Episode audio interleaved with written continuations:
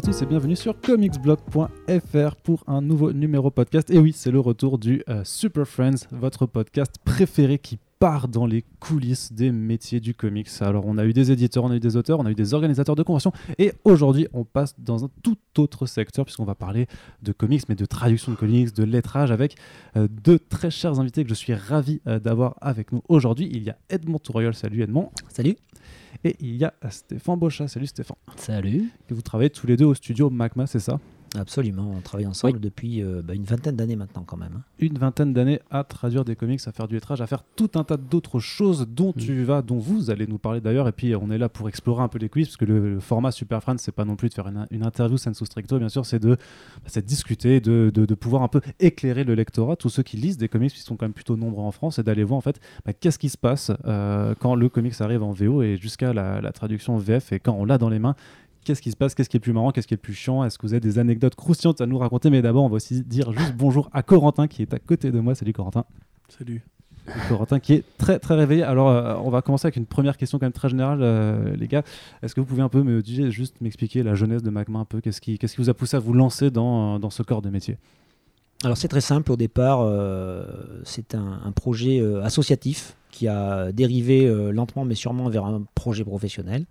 Ce projet associatif, euh, c'était euh, un studio, un studio qu'on avait appelé euh, Studio Climax Comics. Et donc on était une bande de copains et on voulait devenir le Marvel européen, ni plus ni moins. Alors il s'est trouvé que la réalité nous est arrivée dans la gueule hein. et on a compris que non, non, nos fanzines n'allaient jamais devenir des, comics vendus dans le monde entier. Et ce qui s'est passé, pour faire simple, hein, c'est que de la bande de départ de Climax Comics, il y en a deux qui ont survécu euh, au passage professionnel. Alors je dis qu'il y en a deux, c'est pas vrai, parce qu'il y en a d'autres avec qui on collabore encore. Mais en tout cas, euh, parmi, euh, parmi notre bande de joyeux. euh, de joyeux euh, comment aventuriers, de de- aventuriers associatifs, créateurs de comics associatifs. Euh, avec Stéphane, on, s'est décidé à se professionnaliser parce que euh, on avait bien compris que le, fanzina ne nourrissait pas son homme et que bon, bah, ça allait 5 minutes de faire des choses gratos pour s'amuser, mais qu'au bout d'un moment, euh, si on voulait vraiment gagner notre vie avec ça, il fallait qu'on devienne professionnel. Et euh, bah, voilà, le studio Macma, euh, c'est l'émanation de, de- de- des décisions qu'on a prises bah, il y a maintenant plus de 15 ans pour se professionnaliser. Oui, et je peux continuer ce début d'histoire en insistant sur le fait qu'on a été confronté à un autre principe de réalité, c'est que même si on avait plein d'idées géniales, d'histoires à, développer, puisque on n'était pas capable d'en vivre grâce à nos fanzines, on a voulu euh, vendre nos histoires à des éditeurs et on s'est bien rendu compte que là aussi c'était compliqué. Et malgré tout, on voulait vivre de la BD. Donc notre première histoire à nous, ça a été de nous construire comme, euh, ben, euh, de BD, en touchant à tous les métiers de la bande dessinée. Euh, quand vous voulez être scénariste de bande dessinée, c'est pas en tapant à la porte d'un éditeur que vous êtes accueilli les bras ouverts, même en dessinateur d'ailleurs. Et euh, donc on a constitué notre équipe en, surtout en allant voir les éditeurs pour leur indiquer que on était prêt à leur proposer des projets, mais aussi à leur proposer tous les services qui tournent autour de la bande dessinée, mais qui ne touchaient pas nécessairement euh, la création d'histoires, parce que ce qui nous passionne, nous, c'est le support de la BD, c'est comment on raconte des histoires sur la BD, c'est les comics, mais aussi les mangas et la BD franco-belge. Euh, et on pouvait intervenir sur tous ces sujets eh ben, de bien d'autres manières que par la simple création, sachant que notre objectif final et original, c'était de créer nos propres histoires.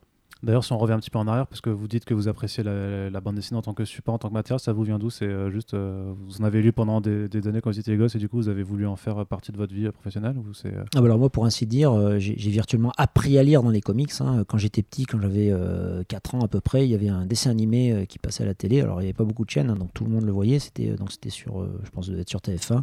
C'était l'homme araignée. À l'époque, ça s'appelait pas Spider-Man, c'était l'homme araignée avec le générique, hein, l'araignée, l'araignée. Euh, et donc l'araignée, l'homme araignée, euh, ses aventures étaient publiées dans un magazine qui s'appelait euh, Strange. Alors je dis Strange, hein, je, dis, je dis pas Strange parce que allez, quand t'as 4 ans, t'achètes Strange. hein. Tu- déjà si t'arrives à le lire, c'est pas mal, mais voilà, c'est Strange, c'est spécial Strange, tu prononces rien à l'anglaise. Et, Et donc chaque fois, je, comme je voyais ça à la télé, je disais à ma mère, quand on, voilà, ma mère, elle, m'emmenait avec moi, elle m'emmenait avec elle faire les courses, elle allait acheter je sais pas, faisait les courses quoi, de la journée. À l'époque, c'était le, temps où les, femmes ne travaillaient pas, ou très peu. En tout cas, donc ma mère était mère au foyer. Et pendant la journée, elle s'occupait de ses gosses, elle les traînait partout, euh, etc.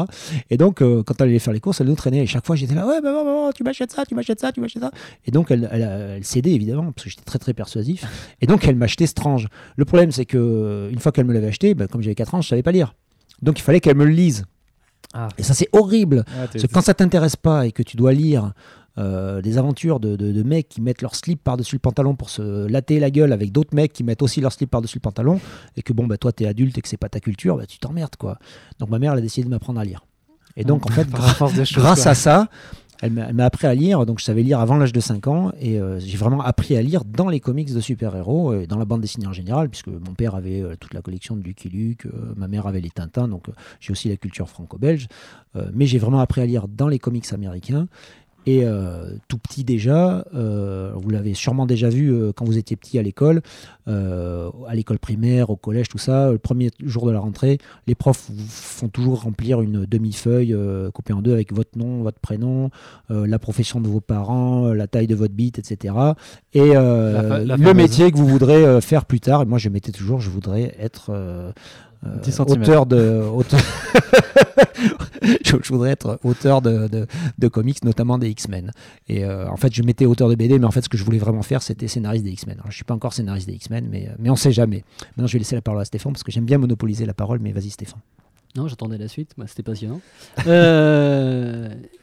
Moi, je vais pas vous mentir, j'ai pas appris à lire dans les comics. T'as pas appris à lire tout court. C'est ça, exactement. Euh, c'est pour ça que je m'occupe pas de questions littéraires chez Macma. Je fais dicter, je dicte à une secrétaire qui s'occupe de tout le reste. Euh, moi, j'ai grandi plutôt dans un cinéma. Mon grand-père avait un cinéma quand j'étais petit. Euh, donc j'ai plutôt grandi avec les images euh, que je voyais au Cinoche et j'ai vu d'ailleurs le premier Spider-Man au cinéma. C'était un, téléfilm après coup, mais ça a été un film au début. J'ai vu les deux mêmes Spider-Man qui sont sortis au cinéma à l'époque. ça date de plus de 20 ans, hein, ça a 40 ans l'affaire. et en même temps, j'avais un oncle qui lisait énormément de comics. Et en même temps, c'est à la mode en même temps, euh, mes parents avaient des Tintins, des Astérix à la maison. Donc en fait, j'ai lu tout ça. J'ai lu tout ça, euh, même euh, il, a, il, lisait mon oncle des pockets de, vous savez, de en noir et blanc. France. C'est ça.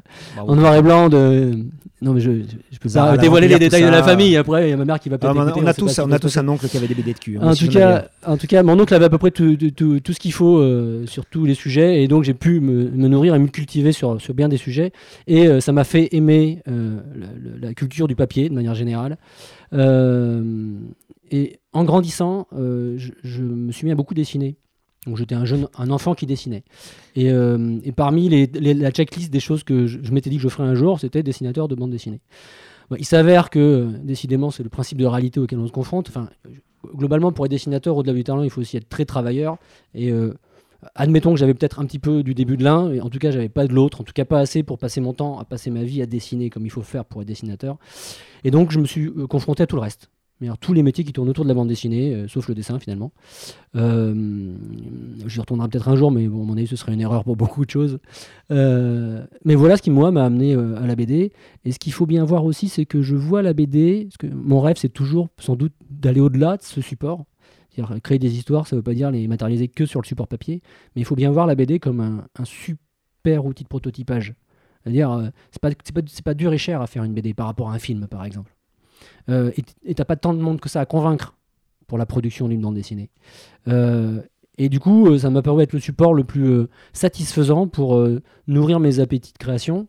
Et puis, bah, comme on a imaginé ça avec tout un groupe de gens, eh ben, c'est devenu un sport d'équipe.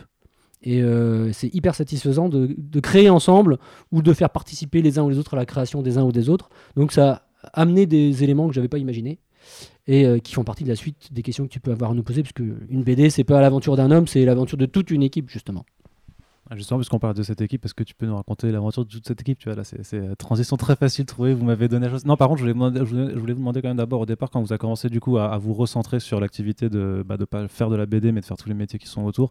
Vous êtes allé démarcher chez qui Alors en fait, c'est un petit peu plus. C'est pas, pas vraiment si compliqué que ça, mais c'est une histoire. Euh, Bah voilà, je vais vous la raconter. C'est ça tombe bien, on est là pour ça, je crois. Alors, à l'époque, on venait de créer donc, là, on est en 2001 on, vient de créer une, euh, notre société, donc, qui, euh, qui, va, donc là c'est une vraie euh, une SARL, donc c'est notre vraie société. On, a dit adieu à Climax Comics, on, a une, société depuis quelques mois. je suis le seul salarié à ce moment-là de la société, je suis salarié à temps partiel, je suis payé 2500 francs par mois euh, pour faire un job de démarchage parce qu'on s'est dit bah tiens il nous a ruiné ce con. ouais ouais. 2500 francs par mois putain donc en euros ça fait pas grand chose mais en tout cas à l'époque j'étais j'étais content. Ça fait quoi? Ça fait 3 ça fait même pas 400 euros aujourd'hui hein. enfin bref euh, je, suis payé euh, une misère pour faire un, travail de merde, par contre, parce que j'étais nul. J'étais nul à chier, hein, mais nul à chier dans le boulot que je faisais. Euh, mais c'est pas grave. pendant quelques mois, donc, je dilapide la fortune de la société pour, bah, pour, pour rien, en fait. Hein. On n'arrive à rien, on n'arrive pas à vendre nos prestations. On s'était dit qu'on allait faire de la bande dessinée de, de comment s'appelle de, de, communication d'entreprise, et on n'arrive pas à trouver d'entreprises qui veulent bosser. On en, a, on en a une ou deux comme ça par-ci par-là, mais enfin, on fait que dalle, on, on, on rentre pas d'argent. Euh, on est en 2001. Et euh, à ce moment-là, j'ai un, copain que je connais depuis euh, déjà quelques années parce qu'on s'est rencontré sur le forum en ligne des fans du Savage Dragon. ce gars, c'est Jérôme Vicky, qui vient juste d'entrer comme traducteur chez Semic, qui à l'époque donc publiait beaucoup plus de comics qu'aujourd'hui, parce que d'ailleurs aujourd'hui on peut considérer que Semic n'existe plus, mmh. même si enfin, la boîte existe toujours, mais enfin il publie pas grand-chose. Et donc, euh, il est traducteur chez Semic, traducteur de comics. En même temps, il bosse dans une agence de presse. Donc, il, travaille, il, partage son travail entre, d'un côté, euh, traducteur pour son agence de presse, enfin, c'est pas la sienne, hein, il est salarié, et traducteur de comics chez Semic, en freelance.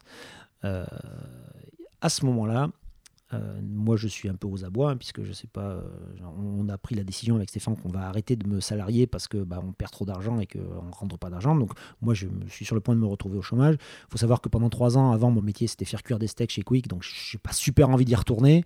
C'est pas le métier le plus passionnant que j'ai fait de ma vie, hein, je ne vous le cache pas. Je crois que Corentin peut confirmer que c'est pas le meilleur métier du monde. C'était chez McDo, moi, ça n'a rien à voir. Ah non, c'est tout à fait. non, non, c'est vrai, ils n'ont pas du tout le même contrôle qualité. Euh, chez Quick, c'est bien meilleur.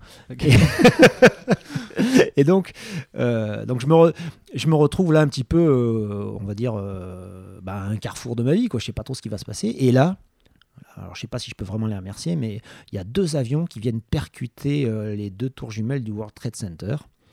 Et à ce moment-là, mon pote Jérôme Vicky, qui bosse dans une agence de presse, voit son activité de, traducteur de, de, de, dépêche de presse. Et de, lui, surtout, il doit traduire des légendes photos. Euh, et donc, bon, il, voit passer des photos terribles toute la journée avec des. des euh, bah, enfin, voilà, quoi, ça, lui. C'est dur, c'est dur comme métier à ce moment-là parce qu'en plus il y a beaucoup de pression, euh, les nouvelles sont, horribles et puis il a encore plus de travail qu'habitude donc du coup il est il, croule sous le travail dans son agence de, presse et puis le soir, quand il rentre chez lui, il n'a pas super envie de remettre ça au niveau, au niveau traduction de comics, etc. ça fait beaucoup de pression et c'est pas évident pour lui. Et à ce moment-là, il, en parle à Semic en disant voilà, là j'ai un petit peu, j'ai un petit peu de, surplus de travail, euh, et puis le soir c'est un peu chaud et tout. Euh, euh, là, je voudrais lever un peu le pied au niveau traduction. Par contre, si vous voulez, je vous propose quelqu'un. Et là, il dit bah, je vous propose Touriol. Et là, les mecs de Semic, ils me connaissent déjà parce que ça fait deux ans que je traîne sur tous les festivals possibles pour vendre les, les, fanzines qu'on faisait avec Climax Comics. Et bah, donc, tous les mecs de Semic, je les ai déjà rencontrés sur des salons, on a déjà discuté comics, etc. Ils savent que je m'y connais en comics, que je suis fan, que ça m'intéresse, etc. Donc, euh, Jérôme m'arrange un rendez-vous avec euh, Thierry Mornay, qui à l'époque est le rédacteur chef de Semic. Et euh, donc Thierry me propose de, venir bah, discuter avec lui business. Et moi, à ce moment-là, je me dis, ok, c'est bon, ça y est, on a réussi. Les fanzines de chez Climax, on va signer, on va les vendre, on va, on va passer en professionnel, on va tous passer en professionnel, on va les vendre chez Semic.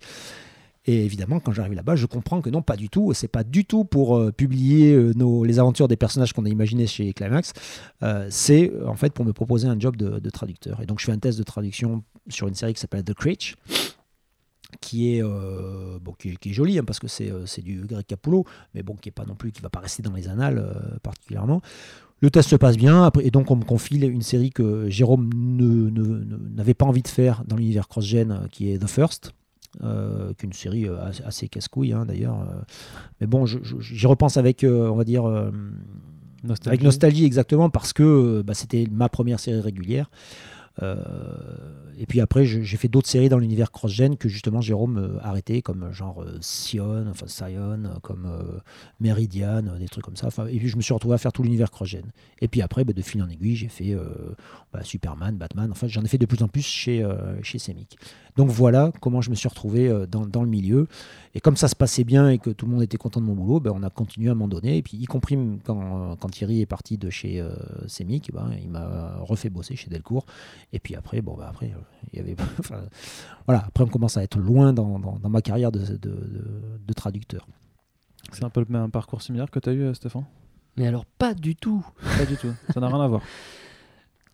Pas du tout parce que euh, nos aventures communes euh, euh, se sont pas toujours déroulées ensemble. C'est vrai. dans la mesure où moi j'avais un taf plus intéressant que celui d'Edmond. C'est-à-dire que tu. Moi je dirigeais une structure, une structure associative, mais j'en étais le directeur, et qui s'appelle Transtake, qui existe encore, mais dont je suis plus le directeur, et qui s'occupait d'aider des inventeurs à développer leurs projets. Et le boulot était sympa. Le boulot était sympa, me plaisait, me prenait beaucoup de temps. Euh, mais pour autant, j'avais quand même, je caressais quand même le rêve de bosser dans la BD après, plus tard, un jour. Euh, et donc, euh, j'aidais et je participais autant que je pouvais à, compléter l'offre sur mon temps libre qu'on pouvait apporter avec, notre structure et avec d'autres auteurs qui étaient dans la baie, dans, notre environnement, quoi, des gens, des anciens Climax, quoi, qui voulaient essayer de bosser aussi là-dedans. et on a commencé à faire des histoires pour des éditeurs, des lettrages pour des éditeurs, tout doucement. Donc j'étais euh, le second. Euh, Edmond faisait quand même quasiment tout le travail pendant, je sais pas, au moins les 5-6 premières années, peut-être un peu plus même.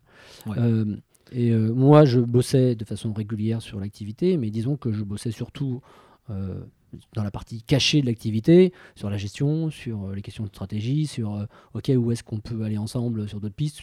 En gros, j'étais quand même là pour seconder Edmond qui était au front en, train de faire la, production et d'aller chercher les clients. Quoi. D'ailleurs, même le lettrage, c'était moi qui faisais tout le lettrage. Absolument, c'était, c'était exactement ça. Tu, euh, faisais toute la production et finalement, j'ai, commencé à prendre le relais de certains aspects quand notre activité s'est, développée et quand j'ai pu, moi, libérer du temps. Alors, j'ai libéré du temps une première fois. Enfin, je vais pas vous raconter ma vie, mais en gros, quand vous avez des enfants, vous pouvez réguler un peu votre temps plus facilement avec euh, votre employeur. Donc, j'ai profité de ces occasions-là pour commencer à, répartir mon, emploi du temps différemment et en même temps les activités, euh, en regardant les activités de notre structure malgré tout. Parce que voilà, euh, j'avais pas de raison de sauter dans le vide, dans la mesure où ce que je faisais me plaisait et où ce qu'on construisait n'était pas encore très, très mature. Quoi. Et en 2012, euh, ben, je m'y suis jeté à 80% dans l'aventure et il s'avérait qu'à ce moment-là, ben, des fois, vous savez, il faut attendre des moments, quoi. À ce moment-là, on a eu des demandes en lettrage qui ont commencé à augmenter. Euh, on a eu. Euh, je, précise, 2012, c'est une année hyper importante euh, dans le milieu des comics en France parce que c'est l'année où Urban Comics arrive. J'allais, j'allais venir. Mais en fait, c'est un, double effet qui se coule en ce qui me concerne, parce que moi, j'ai commencé à bosser pour Merluche. Absolument, un petit peu. et à faire des scénarios de manga mm, mm. pour un manga qui s'appelle Amour secret que je vous recommande de lire si vous ne l'avez pas déjà fait, qui est l'adaptation d'un jeu en ligne qui s'appelle Amour secret, qui a eu un super succès, et donc qui m'a permis en fait à moi d'être scénariste et lettreur en même temps du jour au lendemain. Donc, euh, et alors, euh, en juin, je crois, en juin 2012, donc euh, dans la même période, j'étais déjà en train de lettrer des bouquins et en train de scénariser pour, pour ce manga. Et dans le même temps, Urban Comics nous fait la proposition de commencer à faire des tests avec eux, de travailler avec eux. Et alors là, ça a été, ça a été le, un élément d'accélération, en tout cas sur notre activité graphique de manière générale, qui a, euh, voilà, qui a enclenché toute la suite. Quoi. Parce que finalement, ça m'a permis à moi, euh, du jour au lendemain, de bénéficier de tout ce qu'on avait construit, euh, de tout le chemin qu'avait gratté Edmond, et, à force de, de tractopelle et, tout un tas de trucs.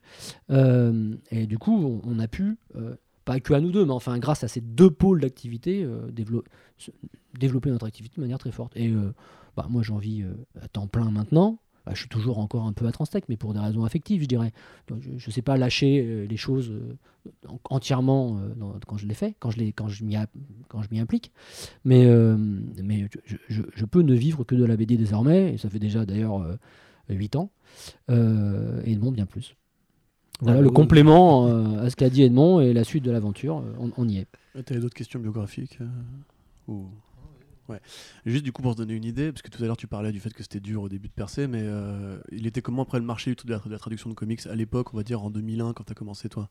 Ah bah, c'était pas terrible. En 2001, c'est simple. hein, Il, y avait, euh, il y avait deux éditeurs de comics. Enfin, il n'y en avait pas deux, il y en avait d'autres, mais des- les autres, c'était des micro-éditeurs. Ou alors, c'était des, des éditeurs euh, traditionnels, mais qui faisaient un ou deux comic books américains par an. Euh, parce, ma- que, voilà. parce que le marché n'était pas du tout aussi florissant qu'il peut l'être actuellement. Bah, faut pas oublier qu'en 2001, euh, tous les films, enfin, je, Ouais. je sais même pas si Blade, Blade il sort quand Il sort en non 99 peut-être ou en 2000. Ouais, enfin bon, en gros, il y a Blade qui est le premier film, on va dire moderne de super-héros qui marche, qui permet de lancer derrière X-Men. Et donc il y a Blade et X-Men et c'est à peu près tout. Euh, et X-Men, je sais que c'est après 99, puisque quand il est sorti, je sais qu'il y avait déjà Climax. qui- qui- donc en gros, et même Blade, ça existait déjà. Je me souviens quand il est sorti, on était. euh, Enfin bon, peu importe. Je En sais gros- pas quand est sorti Incassable, mais c'est. non, Incassable, ça, c'est- euh, ça c'est sorti, je pense, en 2000, ouais, 2000-2001. ouais. Euh, Bon, en tout cas, voilà, il y, a- il y a ces films-là qui sont euh, précurseurs, on va dire, du, du- du renouveau des, des- des- des super-héros, parce que c'est pas juste les comics, mais bon, il se trouve que bon, l'essentiel du marché américain et l'essentiel de notre boulot d'adaptation, c'est quand même beaucoup les comics de super-héros. Mm. Et, euh, et donc, ce renouveau au cinéma, qui a créé un intérêt énorme, euh, arrive à peu près en même temps que nous euh, sur le marché du bah, sur le marché des comics en France. Euh, mais bon, à l'époque, la, la- la photographie du, du marché, c'est quoi? Bah, C'est euh, Semic avec quelques titres d'ici, très peu. Euh, Superman, Batman, et puis euh, de temps en temps un, un récit complet euh, sur les, je sais pas, les Teen Titans. Il y avait aussi un magazine avec, bah oui, il y avait les Teen Titans, il y avait les Outsiders, il y avait, enfin bon, il, y avait, il faisait quelques titres, quoi, mais voilà. Et puis ils avaient quelques titres Image aussi, mais pas beaucoup. enfin, il y avait Spawn, il y avait Witchblade. C'est vrai qu'il y a eu Spawn au, ouais. au téléphone, au cinéma aussi. Bon, donc voilà, ça c'était Semic. Et à côté de ça, la, la licence Marvel était chez Panini, et puis euh, voilà quoi. Euh, et, et chez Panini, c'était euh, c'était vraiment très très fermé. Impossible de, de- de- de- On a mis vraiment très très longtemps avant de bosser avec Panini. Aujourd'hui, on bosse avec Panini, on est très content, d'autant qu'ils sont très sympas. Mais franchement, il a fallu. il a, f- bon, on n'a pas pu bosser pour, eux tant qu'il n'y a pas eu le, séisme provoqué par euh, Urban Comics. En fait, quand Urban Comics est arrivé, ça, a vraiment secoué le cocotier. Euh, donc, quand nous, on a commencé, euh, bah, on, a vraiment commencé petit à petit, c'est-à-dire. bah, au début, j'étais tout seul à traduire, je ne traduisais pas beaucoup. Et puis au fur et à mesure qu'on avançait dans notre relation professionnelle avec Semic, bah, on a pu faire entrer d'autres gens de l'équipe. C'est pour ça qu'au début, historiquement, ce qui est intéressant chez MacMa, c'est que tous nos traducteurs, aujourd'hui c'est plus vrai parce qu'on a recruté d'autres gens qui n'ont pas la même euh, sensibilité, je dirais, créative que nous, mais au départ, on était tous des scénaristes. Tous les traducteurs de l'équipe étaient aussi scénaristes. Et ça, c'est vachement intéressant parce que quand tu dois, euh, justement, je dis traducteur, mais encore une fois, moi j'explique toujours que mon métier, c'est pas traducteur, moi je suis adaptateur. Euh, j'explique toujours aux, petits jeunes qui vont bosser avec nous, ou quand je fais des ateliers de traduction, ou quand j'explique aux gens mon travail, que le texte, bah, le texte, on n'est pas là pour le traduire, on est là pour le violer. hein. moi, le texte, je le viole. Euh, et euh, une fois qu'on l'a bien violé, on lui, on lui rend sa liberté. Allez, vas-y, petit texte, vite, va, va raconter ta vie au, au lecteur, Euh, va, va raconter ta souffrance au lecteur. Non, non, mais c'est vrai. Je sais pas quoi faire devant cette métaphore. Non, non, mais le, on peut pas se permettre de, de- de traduire un texte avec le, le- le dictionnaire sur les genoux. Quoi. On n'est pas Google Traduction. Quoi. Nous, on est, vraiment, on est vraiment là pour faire ressentir quelque chose au lecteur. Et le lecteur, s'il doit se prendre une baffe dans la gueule, eh ben, il faut lui donner cette baffe dans la gueule.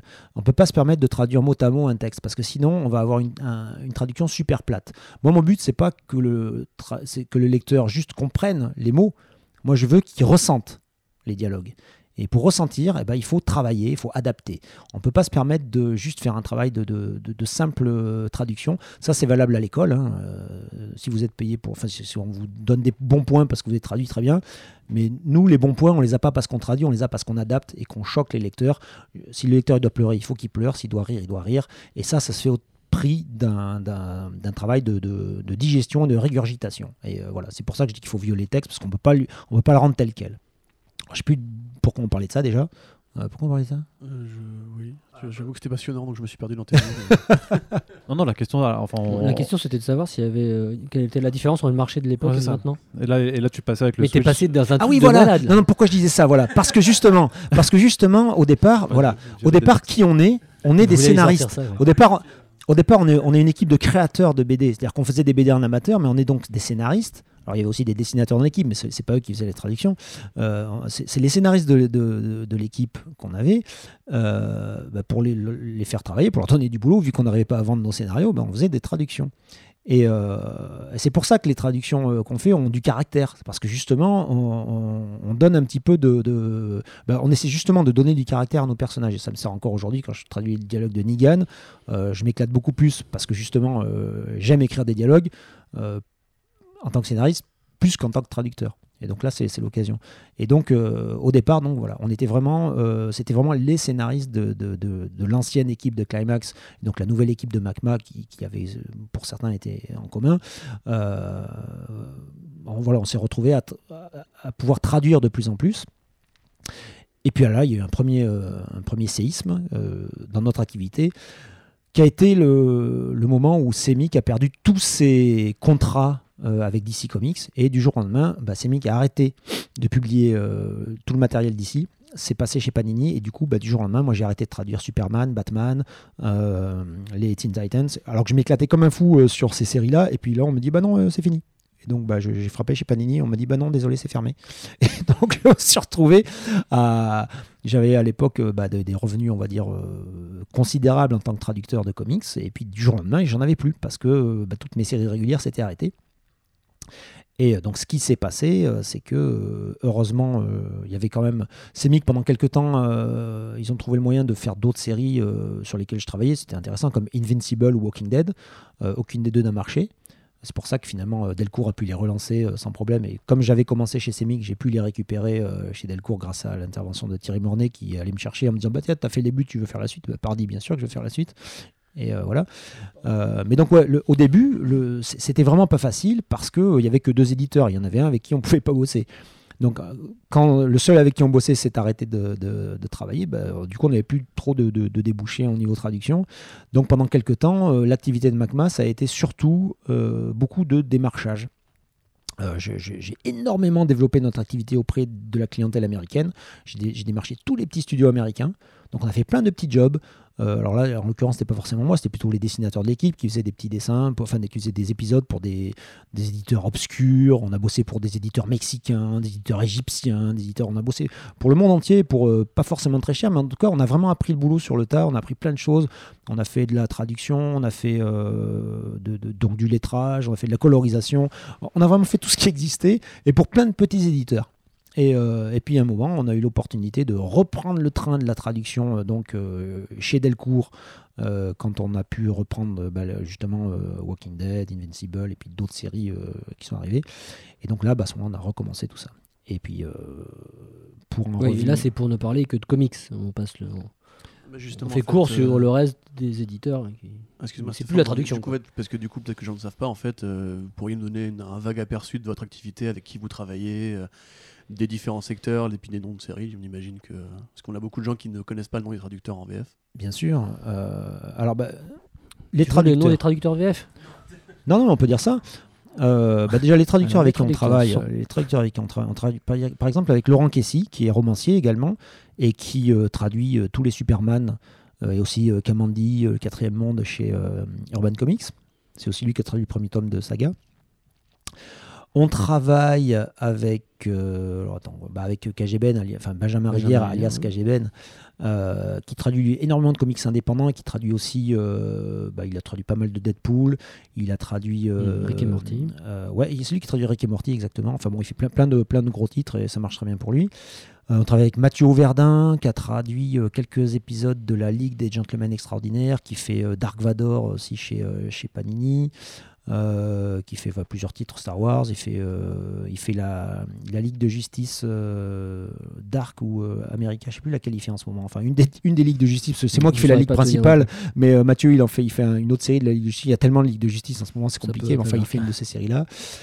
Euh, on travaille avec Benjamin Viette qui lui euh, traduit la- les Green Lanterns, donc je dis au pluriel parce que c'est moi qui fais Green Lantern au singulier. Les Tortues Euh, Ninja aussi. Oui, il fait les Tortues Ninja. Euh, on travaille avec euh, qui c'est qu'on a fait beaucoup de. Alors Sarah, mais alors Sarah, oui, remarque, elle fait Sarah, elle fait des, des, des- des comics euh, Marvel chez Panini euh, pour la collection euh, Hachette. Donc là, c'est plein de séries différentes. Euh, et elle est également traductrice du mandarin vers le français pour Urban China et pour Nazca. Donc chez Nazca, elle fait Tales of Demons and Gods et chez Urban China, elle fait vers l'ouest. On travaille avec Caroline Vieira qui a traduit par exemple récemment l'intégrale de Steve Canyon non, mais je vais forcément en oublier parce qu'on travaille avec beaucoup de gens. On travaille avec Angélique. Là, tu vas vexer tous ceux qui manquent. On travaille avec. Ils vont nous faire la J'aurais dû sortir l'ensemble. Non, mais c'est vrai qu'on travaille avec beaucoup de gens. On travaille avec Gaël Lejar qui a fait des, très bons trucs. Là, je ne veux pas te couper parce que tu peux tous les citer, parce qu'ils sont tous formidables, évidemment. Euh, mais en fait, il faut, faut, savoir qu'on a une quarantaine de collaborateurs. Donc si on vous Ils ne sont pas tous traducteurs. ouais, mais enfin, après, on va citer tous les lettreurs, après tous les graphistes, après tous les scénaristes. Après... Ça va être long. On est là pour ça. vous avez 5 heures.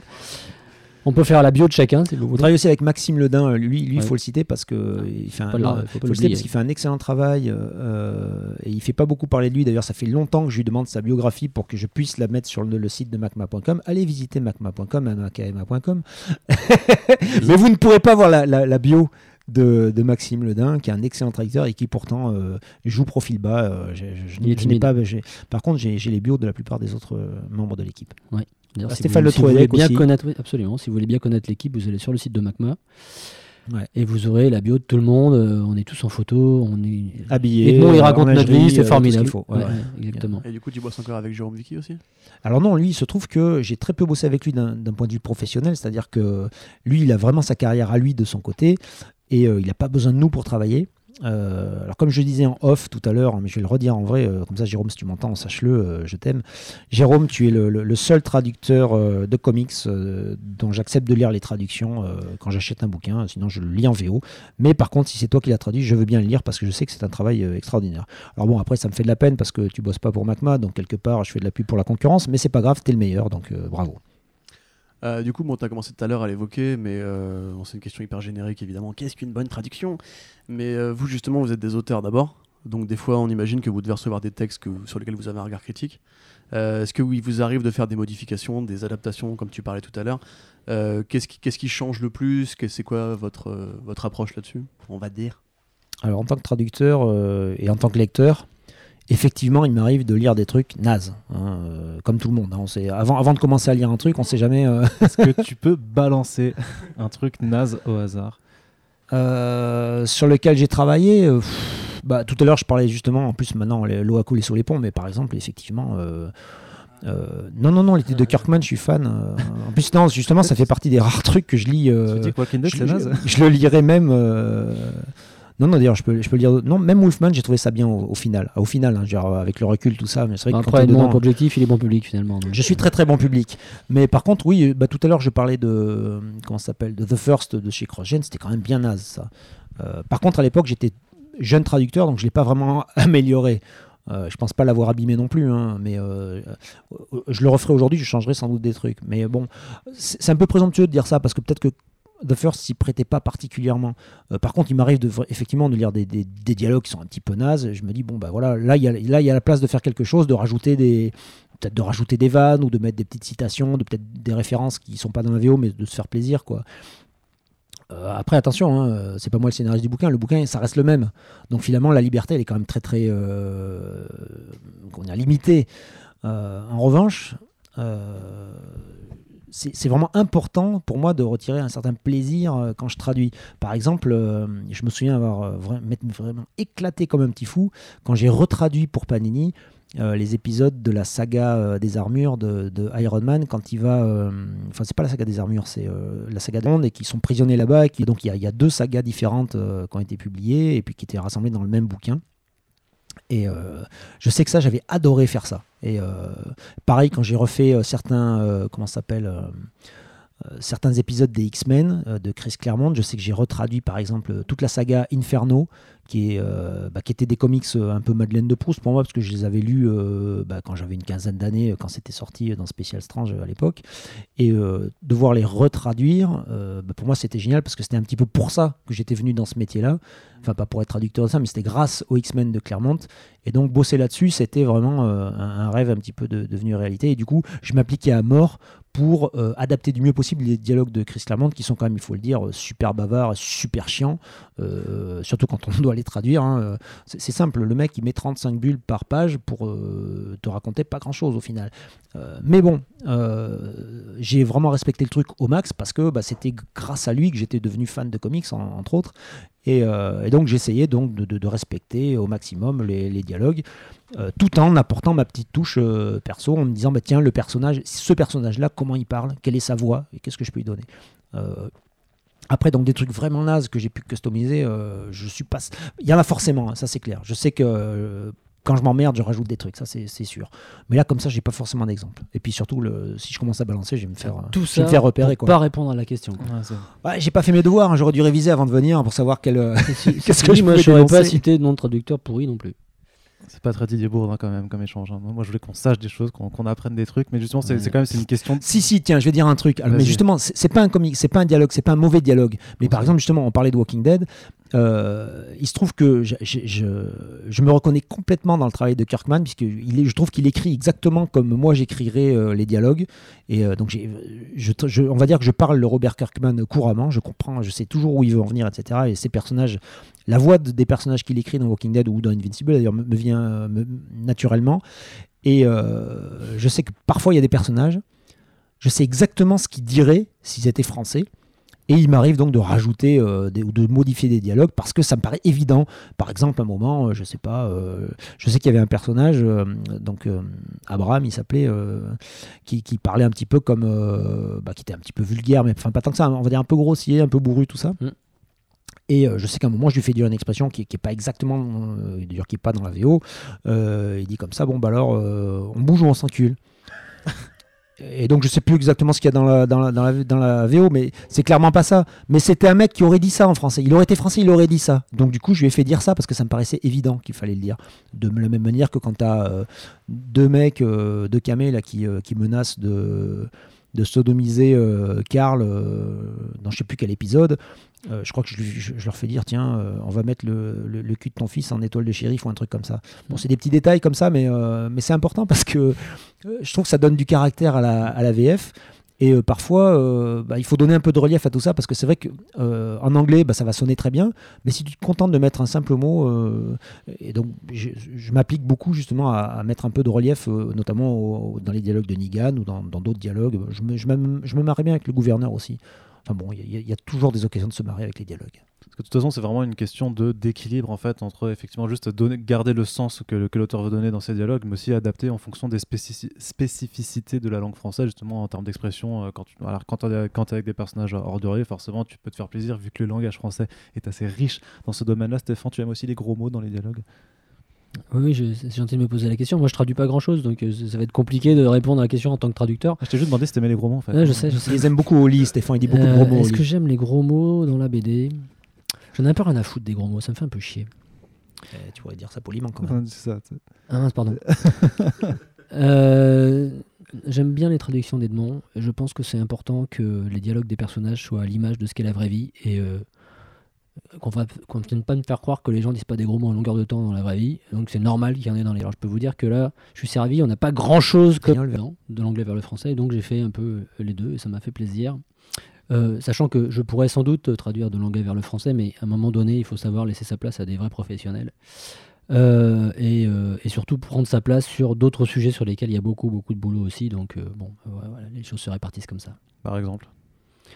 Par exemple, tous les trucs chiants que personne ne veut faire. Tu veux la liste? Vas-y, fais-moi une liste de trucs chiants que personne ne veut La faire. vaisselle. Alors, euh, sûr. Euh, Conduire la voiture. euh, je vais pas payer une note. euh, Non, je plaisante à moitié. Euh, oui, parce que attends, euh, moi aussi, des fois, je conduis, hein, je te signale. Ouais, et ben justement, vaut mieux que ce soit moi. Voilà. L'histoire nous prouve qu'il y a des gens, il y a des gens qui sont plus accidentogènes que d'autres. Euh, et alors, faut, faut pas vous raconter les histoires d'Edmond en bagnole parce que ça pourrait prendre autant de temps que quand il vous parle de traduction. Ouais, de mais je conduis super bien. C'est juste que les gens, ils, savent, ils aiment pas la conduite sportive. Ça les met mal à l'aise. C'est là qu'à un moment donné, dans, dans la traduction, il faut savoir lire le touriol aussi. dans le mot conduire et dans le mot sportif, je pense qu'il y a plein plein de choses qu'il Ah, faut lire entre je- les lignes. De la même manière que je ne traduis pas, j'adapte, je ne conduis pas, je pilote.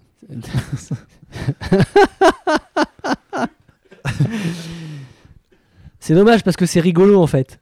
Mais il faut te connaître pour comprendre pourquoi c'est drôle. Il faut voir conduire le mec pour se, ren- se rendre compte à quel point c'est wow. Écoute, on, on rajoutera une vidéo YouTube C'est de. Edmond qui conduit euh, dans, dans l'article du Ouais, podcast. mais il y a des euh, chances que ce soit sa dernière vidéo et la vôtre aussi d'ailleurs. donc Peut-être que c'est pas une bonne idée. Non, mais il y a des Ouais. vidéos de moi hein, que sur, euh, sur Facebook. Je, peux- je mets des vidéos quand je conduis aussi. hein. En, tout cas, en tout cas, si je, peux- je peux simplement moi faire eh, alors deux choses, faire écho par rapport à ça, mais on va pas parler de tous les métiers qu'il y a. derrière- Enfin, on- on peut parler de tous les métiers qu'il y a derrière la bande dessinée, mais il est vrai que une grosse partie de mon temps, jusqu'à peu, a été essentiellement consacrée à, à la partie organisationnelle de tout ça. Plus tu grossis, une structure, plus elle grossit et plus elle fait d'activité, il faut bien qu'à un moment donné, euh, a qui derrière ça suive quoi. Ouais. Euh, et va comprendre pourquoi. euh, j'ai bien voulu le faire. Ou alors, euh, ou alors euh, il valait mieux que ce soit moi qui le fasse. C'est un peu comme euh, Edmond au volant d'une voiture de sport, tu vois. à un moment donné, il vaut mieux que je conduise. Voilà. C'est- Peut-être c'était un peu la même idée. En même temps, si on met moi à la traduction d'un bouquin, il vaut peut-être mieux que ce soit Edmond qui traduise. Donc, bon, chacun a trouvé sa place à peu près naturellement et à peu près efficacement, je pense. La preuve, hein, on est une grosse équipe, ça tourne bien. les éditeurs font appel à nos services, ils sont contents et on grossit, on fait de plus en plus de trucs. Et encore une fois, il faut structurer tout ça. Et derrière le truc, je dirais que un des éléments auxquels je participe le plus, c'est à, à construire notre propre liberté, puisque finalement le message fort de toute notre aventure à nous, c'est de construire notre propre liberté. On veut être libre de faire tout ce qu'on veut. Et, euh, ça, ça passe par des outils industriels, quelque part. Voilà, il faut automatiser plein de tâches.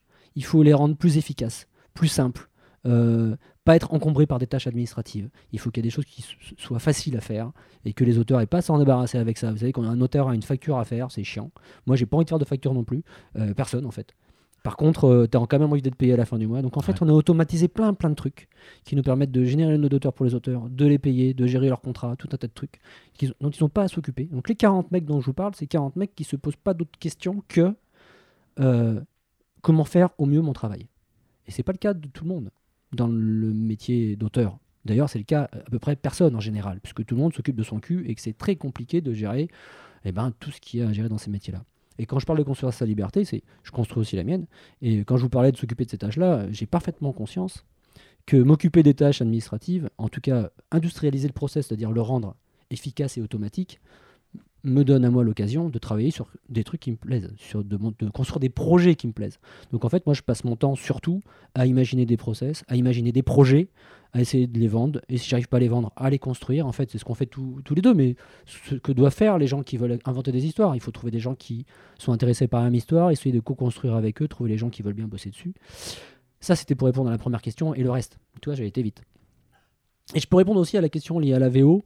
Euh, sur l'aspect lettrage, alors je peux pas citer de nom parce que j'ai pas les noms de lettreurs en tête. Je, je m'en fous un peu honnêtement des noms des mecs. Tu parles quand même des mecs de ton équipe, hein, je te signale. Non, je parle des noms de V- des, des lettreurs VO là, je parle pas ah des oui, lettreurs VF de mon va, équipe. je te. Mais il est clair qu'il y a des lettrages VO, donc de version américaine, euh, que je trouve super pourris. Ah, mais je clair, suis bien content ouais. d'intervenir dessus et de faire un lettrage qui me semble, moi, de qualité, joli, euh, qui apporte le petit plus à la BD, qui ne nuit pas à sa lisibilité. Euh, et quand on a l'occasion, alors c'est un peu plus rare dans les BD euh, américaines qu'on adapte, mais ça arrive dans les BD françaises euh, sur lesquelles on doit aussi faire les bulles, quand on peut ne pas nuire aussi à la, fluidité de la lecture et bien mettre les bulles dans l'ordre euh, et enrichir les textes aux bons endroits de la bonne manière, eh ben, c'est un petit peu comme si j'étais un bon doubleur de film. Voilà. Et, euh, et je pense que c'est comme ça qu'il faut voir une- une- une- une- un lettrage de BD, comme un bon doublage de film. Et, euh, et ce qu'il faut bien voir dans notre manière d'aborder les choses, enfin moi en tout cas, hein, parce qu'un lettreur, ça peut être vu comme un simple graphiste euh, qui pourrait faire n'importe quoi d'autre, hein, il colle son texte dans une bulle. Non, on est passionné de BD les mecs, on adore ça, on veut que le lettrage quand on le fait, chaque bulle soit facile à lire, euh, euh, s'enchaîne facilement avec l'autre, que ça rende service à la BD dans son ensemble. C'est pas qu'un, c'est pas rien. C'est simplement le maillon de la chaîne qui reste à la fin, auquel personne ne fait attention, et justement, auquel personne ne doit faire attention. Il n'y a rien de pire que des yeux qui pleurent à la fin d'une BD parce que tu n'as pas pu la lire, tu pas compris la moitié des trucs, parce que c'était illisible, parce que c'était pas clair, parce que tu as dû relire les bulles deux fois, parce que bah, l'enchaînement t'a pas semblé évident, et ainsi de suite. Voilà, voilà c'est comme ça hein, qu'on aborde, aborde le lettrage. Pas uniquement comme des graphistes qui savent faire des trucs jolis, mais euh, avec une vraie vision globale des choses et avec un vrai amour de la BD de ce que ça apporte à son lecteur. Voilà. C'est quoi justement la marge alors de, de, de créativité que tu peux avoir avec le lettrage là-dedans C'est notamment parce que enfin, tu as les textes certes que, que tu places dans les bulles et que tu dois ordonner de façon à ce que ce soit lisible et que ça accompagne en fait l'action, mais genre, tu peux aussi t'amuser peut-être sur euh, les onomatopées, sur les bruitages, sur... euh, Tu as répondu à la question. Non, à la question. Non, mais c'est exactement ça. C'est euh, alors moi mon premier plaisir, c'est vraiment mon premier plaisir, c'est con, hein, mais c'est vraiment de bien harmoniser le texte dans la bulle, de réussir. c'est- mais c'est et je vais te dire, je sais c'est un reconnaître. maniaque en fait. Je sais reconnaître. Non, mais il y, a un côté maniaque, mais il faut avoir le sens du beau quand même. Tu vois je sais reconnaître un lettreur d'un autre. Je, je sais, dans mon équipe, je sais qui. euh, je sais même qui essaye de reproduire ma patte et qui le fait bien et ça me fait plaisir. Il faut, je veux vraiment que. Oui, moi aussi, je sais qui c'est, c'est les Fayot. Non? Oui, mais pas que tu veux pas donner des noms un peu, qu'on puisse chambrer un peu euh, Non, je peux dire ceux qui euh, essayent de reproduire ma patte et j'en suis fier. Il y a qui Sabine Madin Ouais. qui euh, fait un super travail. Elle est méticuleuse au possible. Fayot Euh, hein Ouais, Fayot, ouais, ok. Et qui d'autre encore? Et, euh, Nathan, qui vient juste d'arriver, Nathan Kempf, Ouais. on voit qu'il écoute mes conseils. Fayot. Euh, Cyr- Cyril Bouquet, qui est euh, mon, mon second en chef au sein de MACMA, euh, on peut dire que lui, il prend des libertés qui ne me plaisent pas beaucoup. Mais C'est bien Cyril. il a sa, pr- sa propre personnalité et ça se voit dans le lettrage, dans la manière, dans les choix que tu fais d'organisation du texte. C'est con, mais tu peux choisir différentes manières d'organiser un texte. Et dans un cas et dans l'autre, ça pourra peut-être fonctionner. Euh, et il n'empêche que euh, ça participe à la patte de, de- de ce que le lettreur va apporter. Donc, par contre, au-delà de l'harmonie du texte dans la bulle, euh, il y a évidemment les onomatopées, il y a toutes ces choses, hein, l'incrustation dans, dans les images, tout un tas de cho- choses qui nécessitent, bah là, parfois d'ailleurs on fait appel à, des auteurs de chez nous qui sont dessinateurs, parce que parfois euh, il faut vraiment faire quelque chose de, qualité qui va pas se voir.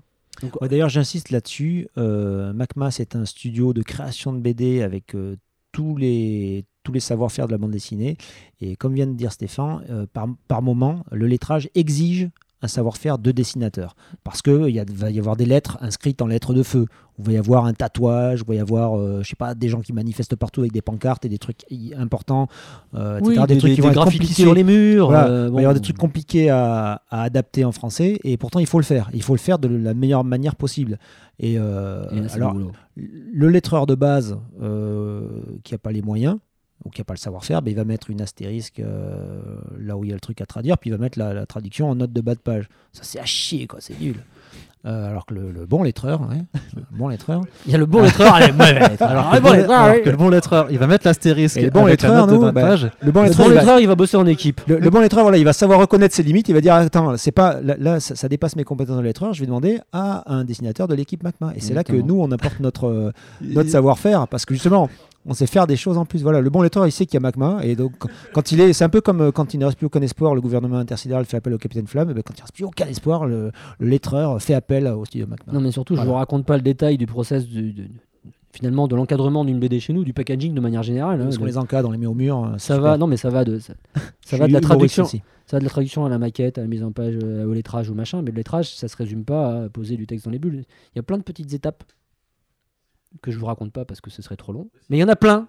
Et puis surtout, ce, serait livrer nos Bah, secrets, top secrets. Peut-être que tu peux en faire Mais, une en- sur mais, deux. mais l'exemple, mais l'exemple de, de l'incrustation d'image est très très bon. Le, le but, c'est quand même que les gens connaissent un peu la- les, ben- les coulisses du métier aussi, parce que Après, ils vont se rendre compte que c'est trop facile, ils vont tous vouloir faire le boulot.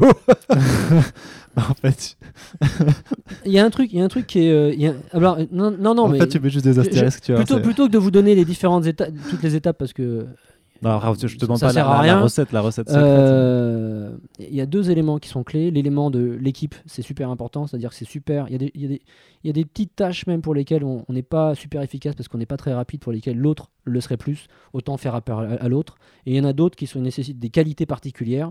Donc tu parlais du dessin à l'instant. Je pense que incrustation du texte dans les images, c'est hyper important parce que c'est l'exemple type de ce qu'on fait justement et de ce que font pas nécessairement les autres. Donc on fait appel à des gens quand on se dit ok, ce que je vais faire, ça va être ça va être propre, mais ça va pas être la qualité top, ça va on va pas respecter le, le- le dessin initial, il faut faire appel à un mec de l'équipe qui sait faire. Voilà. Ça, j'ai une question super con. Euh, Tu parles d'un graffiti sur un mur. Du coup, vous avez des planches en, en, en- AVO, en oui. rough où il n'y a pas le graffiti qui. Ah si si.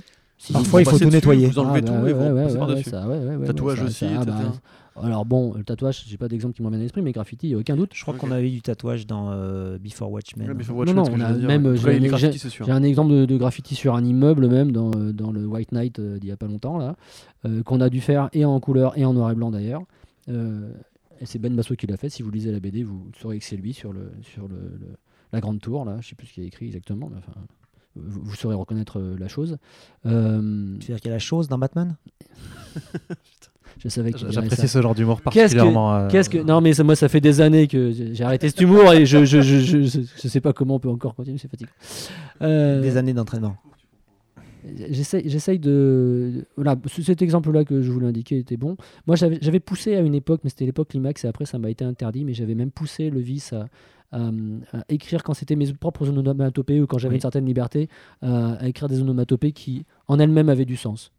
Je me souviens Voilà. d'une une onomatopée à un moment. Ben, exemple, il avait mis casserole déglinguée. Donc, Voilà. tu avais, avais, une, t'avais une énorme onomatopée, mais si tu faisais l'effort. Donc, tu- tu- il y avait un gros choc. quoi. Il y avait, je sais pas, un, un crash ou je sais plus quoi.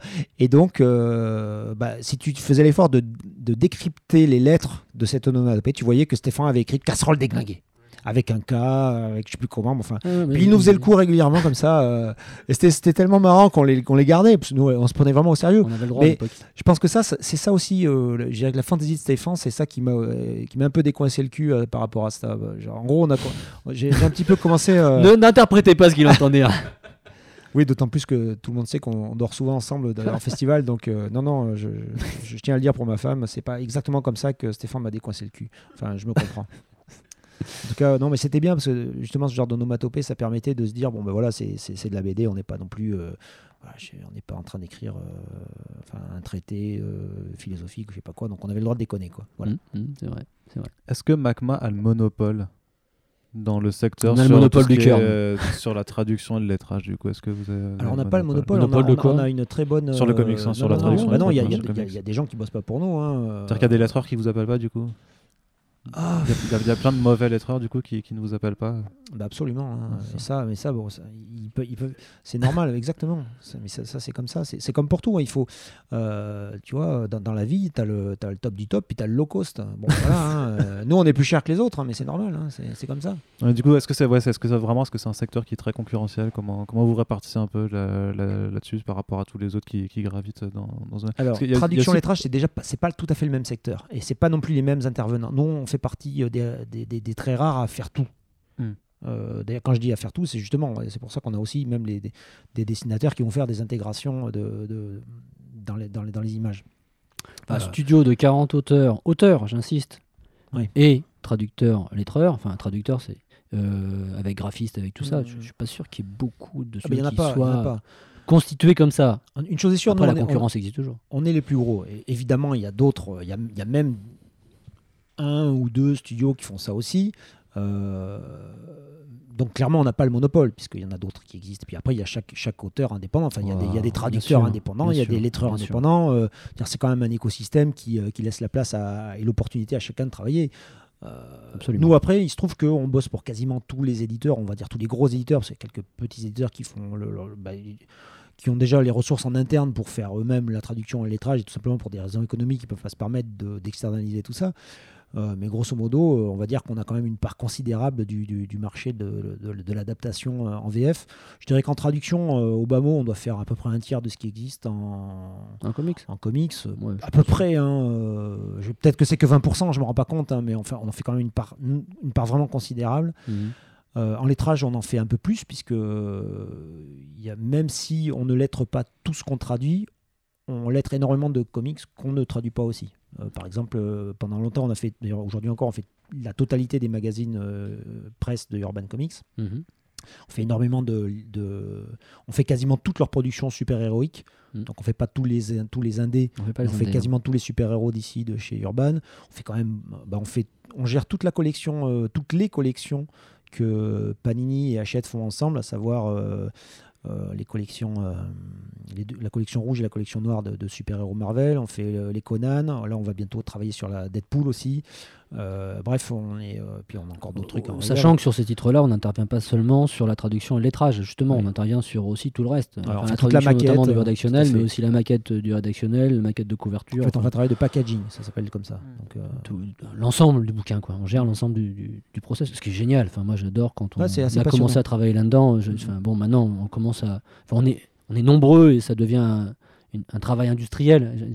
Ce mot-là, dans le sens, euh, voilà, on n'a pas le droit de louper les étapes et on est respectueux des délais. Enfin, je veux dire, on a vraiment une pression de Alors c'est industriel par Rythmé, rapport à l'échelle, par rapport à l'échelle et à la manière dont, dont on passe les commandes, mais, mais ça reste quand même. Ah, mais ça reste euh, artisanal. euh, Voilà, c'est- à la fois industriel et artisanal, c'est marrant C'est parce ça. que c'est industriel dans- dans- par rapport au process qu'on met en place et par rapport au, au niveau de, je dirais de, aux étapes de vérification, mais en fait à chaque fois chaque étape en réalité est, euh, est plus ou moins gérée par un petit artisan. Exactement. Mais, euh, en gros, on a, on a mis en place une structure euh, industrielle pour gérer l'artisanat. Peu, Exactement. euh, en fait, ça. MACMA, c'est ça. C'est c'est une grosse structure qui aide plein de petits artisans à mieux travailler. À coordonner leur travail, absolument.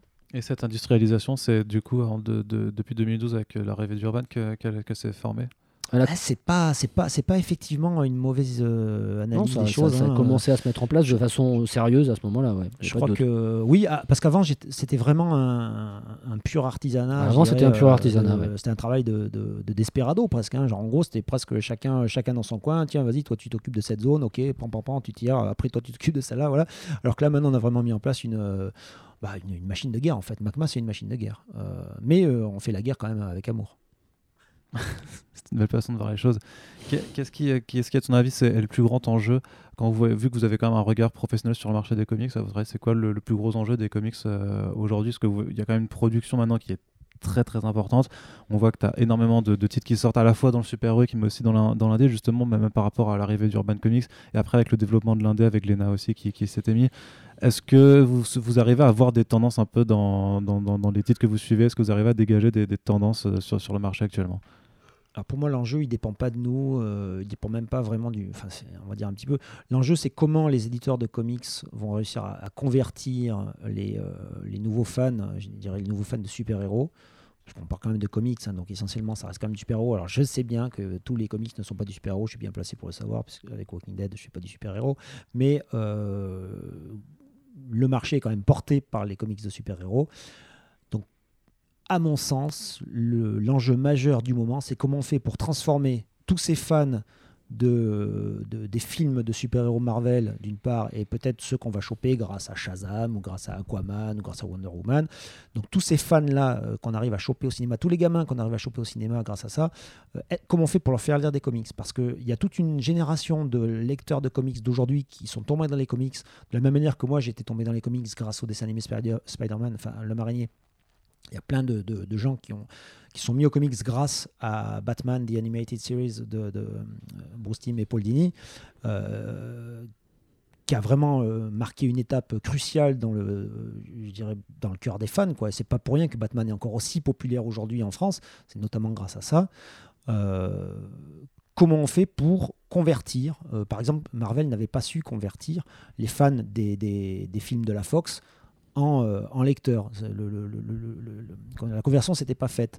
Euh, par contre, clairement, euh, il y a peut-être quelque chose à faire, effectivement, avec peut-être le, récent dessin animé euh, donc, euh, de, de Spider-Man qui, euh, bah, qui, qui parle du coup à tout. En gros, le, gamin qui voit ce film-là, euh, euh, Into the Spider-Verse, Ouais. euh, le gamin qui voit ce film-là, euh, bah, s'il va s'acheter les comics, il- ça va lui parler parce qu'il y, y a une correspondance à peu près directe. Mm. Euh, alors bon, c'est un dessin animé, je sais pas. En tout cas, pour moi, le, le, le, le, le- moment crucial, il est là. euh, parce qu'on est vraiment euh, à deux doigts peut-être de carrément... euh, Enfin, on est à deux doigts d'une transformation. Le marché des comics américains est en train de se transformer, peut-être de manière radicale bientôt, avec des, séries qui s'arrêtent, avec des, décisions qui risquent d'être prises, qui vont être terribles, parce qu'il y a des... ben voilà, on ne sait même pas si... Enfin, voilà, il y a des rumeurs qui disent que ouais, peut-être que Marvel va s'arrêter. Enfin, Non, gros, non, ça, ça, Marvel ça a oui, mais en fait, ce que je veux dire, c'est que Marvel va peut-être pas s'arrêter, mais il faut, faut pas oublier Ils que, pas par exemple, non, bien sûr, il y aura toujours des comics Marvel, mais la vraie question, c'est est-ce qu'ils vont être produits par Marvel? De la même manière que Disney, euh, par exemple, n'édite pas ces comics. Disney, c'est des licences énormes, mais ils sont faits chez d'autres gens. Donc, euh, ça pourrait être pareil pour Marvel, qui finalement est un catalogue de licences. Après, c'est une question Et- Allez, économique. Et, et donc voilà, bon, ça, voilà, ça c'est des choses qui se passent aux États-Unis. Nous en France, euh, comment ça se traduit Bah, Ça se traduit par euh, donc des, des, des, ac- enfin, des- des ayants droit qui vendent leurs licences euh, bah, de plus en plus cher, en tout cas qui sont de plus en plus exigeants euh, et qui sont de plus en plus énormes. Donc ça veut dire que c'est difficile de travailler avec eux. Et dans le même temps, il faut arriver à convaincre. Euh, on est quand même le- un énorme marché de la bande dessinée hein, dans le Mm. monde, hein, donc c'est la, la France c'est pas n'importe quoi en termes de, de- de lectorat. Pourtant, le lectorat est en train de se casser la gueule régulièrement.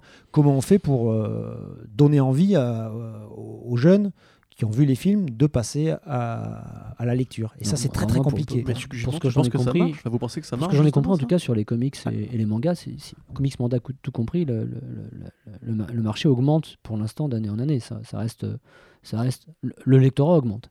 Euh, pour la BD franco-belge, j'en sais, j'en sais trop rien. Euh, bah, disons que le marché est peut-être dur. Alors ta question, c'était comment vous voyez Alors, Comment le vous imaginez- augmente ou les ventes augmentent Parce que c'est peut-être juste les, gens qui ventes, plus les ventes augmentent. Les ventes augmentent, oui. Euh, bon, bah, peut-être un peu les deux, mon capitaine.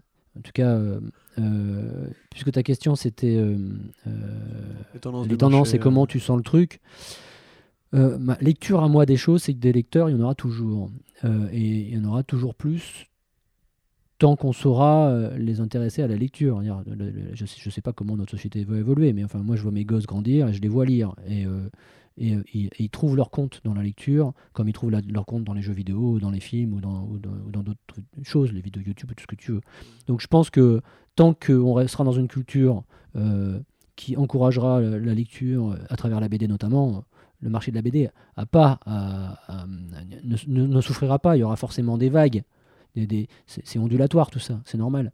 Euh, par contre, euh, ce que je crois, c'est que dans les thématiques euh, supportées par les super-héros, par exemple, on aura à un moment donné fait le tour de la question. Et moi, ce qui m'intéresse le plus, moi à titre personnel, c'est c'est- est- est de deux ordres. Un, même de trois ordres, mais je vais me perdre en cours de route, donc forcément je vais vous en dire que deux. Mais un, comment on fait pour imaginer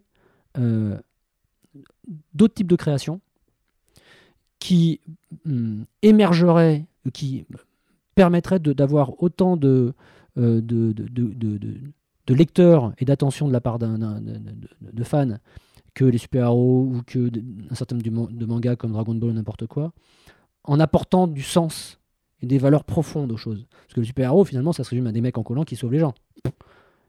Avec des masques. Avec des masques. Il y a plein plein de choses derrière qui sont complexes. pas les masques. Il y a quand même plein de choses derrière qui sont complexes, mais on pourrait en reparler, et c'est euh, très profond. Il y a eu assez de thèses comme ça sur le sujet, de bouquins sur le sujet. Euh, mais n'empêche que c'est assez. euh, enfin, je dirais que malgré tout, il y a gro- grosso modo un état d'esprit, un type de valeur. Euh, au même titre que les Pokémon, dont je pourrais vous parler pendant des heures, ou d'autres trucs qui portent malgré tout de Tu façon vraiment faire inconsciente. ça? Ouais, Bah, qui portent pas. de façon inconsciente un type de valeur. Moi, j'ai envie de travailler sur d'autres valeurs et je pense qu'elles sont pas assez imposées à notre collectif humain. Et notre culture, elle est faite pour ça. Et la BD est un super support pour ça. Les Américains sont super forts pour amener. Disney est super fort pour amener des choses. Euh, moi, ce qui m'intéresse, c'est comment est-ce que culturellement on va amener le reste ou les autres? Ou comment on va amener les gens à réfléchir à d'autres sujets, à se positionner sur d'autres thématiques à travers la bande dessinée? Parce ne faut pas oublier que la bande dessinée, c'est aussi, au-delà du loisir que ça apporte, un moyen de passer des messages et des choses profondes qui nous restent dans notre inconscient profond après l'avoir lu enfant, tu vois. Donc quand tu as lu gosse que euh, se déguiser en super-héros, c'était super pour sauver les autres, qu'est-ce, qui, qu'est-ce que t'en gardes quand tu grandis, à part vouloir bosser dans la bande dessinée? Regarde nous ce que ça nous a fait. On bosse dans la BD Ouais, c'est vrai que c'est pas beau à voir. Et, et- pour continuer, il m'arrive aussi de mettre mon slip euh, par-dessus et il y, a- y y deux autres points, qui, puisqu'il y en avait trois en tout, il y en a deux autres qui, que j'oublie pas, c'est euh, comment... Moi je pense que ce qui est important maintenant, et c'est ce qui marche le mieux, et d'ailleurs c'est en ça que Disney est fort par exemple, même pas fort, très fort, c'est comment penser un concept qui porte des valeurs dès le départ de façon globale. C'est-à-dire que moi je crois pas à la BD en tant que telle, je crois euh, à tous les médias en même temps, à la force de mettre des jouets dans les écoles et d'y associer des univers imaginaires, euh, pour qu'ils rentrent encore plus dans ton quotidien. Mais pour, peu que si c'est uniquement pour faire de l'économique et vendre, je vois pas l'intérêt. Il faut que ça porte quelque chose. Euh, mais le parallèle de ça, le pendant du truc, c'est j'attends et je, je- je- cherche encore le mec qui sera capable de créer un univers à part entière à travers, euh, via la BD. Tu crées une BD et avec ta BD, franco-belge en l'occurrence, francophone, enfin notre univers issu de chez nous, de notre culture, qui, qui serait capable d'émerger, peut-être qu'elle existe et que je ne l'ai pas identifiée, mais qui serait capable de faire émerger tout un univers qui envahirait comme ça tout, le cinéma, les jouets, euh, toute notre culture euh, populaire, au même titre que Batman le fait ou que, ou que d'autres mangas Bah, le font. Tintin, comme un petit peu. euh, Ah, mais Tintin, oui, mais ça date un petit peu déjà. Ou ah Astérix, ouais, je sûr, suis ouais. d'accord. hein. Ouais. Je suis d'accord. Non, non, mais je parle du futur. Ah, T'as Last Man, t'as du jeu vidéo, du cartoon, de la BD. Je- je- je- je- je- je- je- je- J'ai ça en tête aussi, mais euh, tu vois, en plus, on est sur du. euh, euh, de l'adaptation française de Kiss Fire quelque part, tu vois. Ouais. Même si j'adore Last Man, attention, et, euh, et je suis, euh, voilà, si j'avais voulu faire un truc, j'aurais jamais fait aussi bien, et j'aurais adoré faire un truc comme ça tellement c'est super. Mais ça parle à moi, fan de, de manga, fan de comics, parce qu'il y a plein de choses qui sont dans ma fan culture de et, Bogdanov aussi. et Fag Demon aussi, et qui, euh, et qui, qui se nourrissent de ça pour, euh, pour être mis dedans, tu vois. C'est, c'est, c'est comme ça que je le vois, un petit peu comme euh, finalement une adaptation de, de tout ce qu'on a ingurgité et qu'on ressort de façon talentueuse.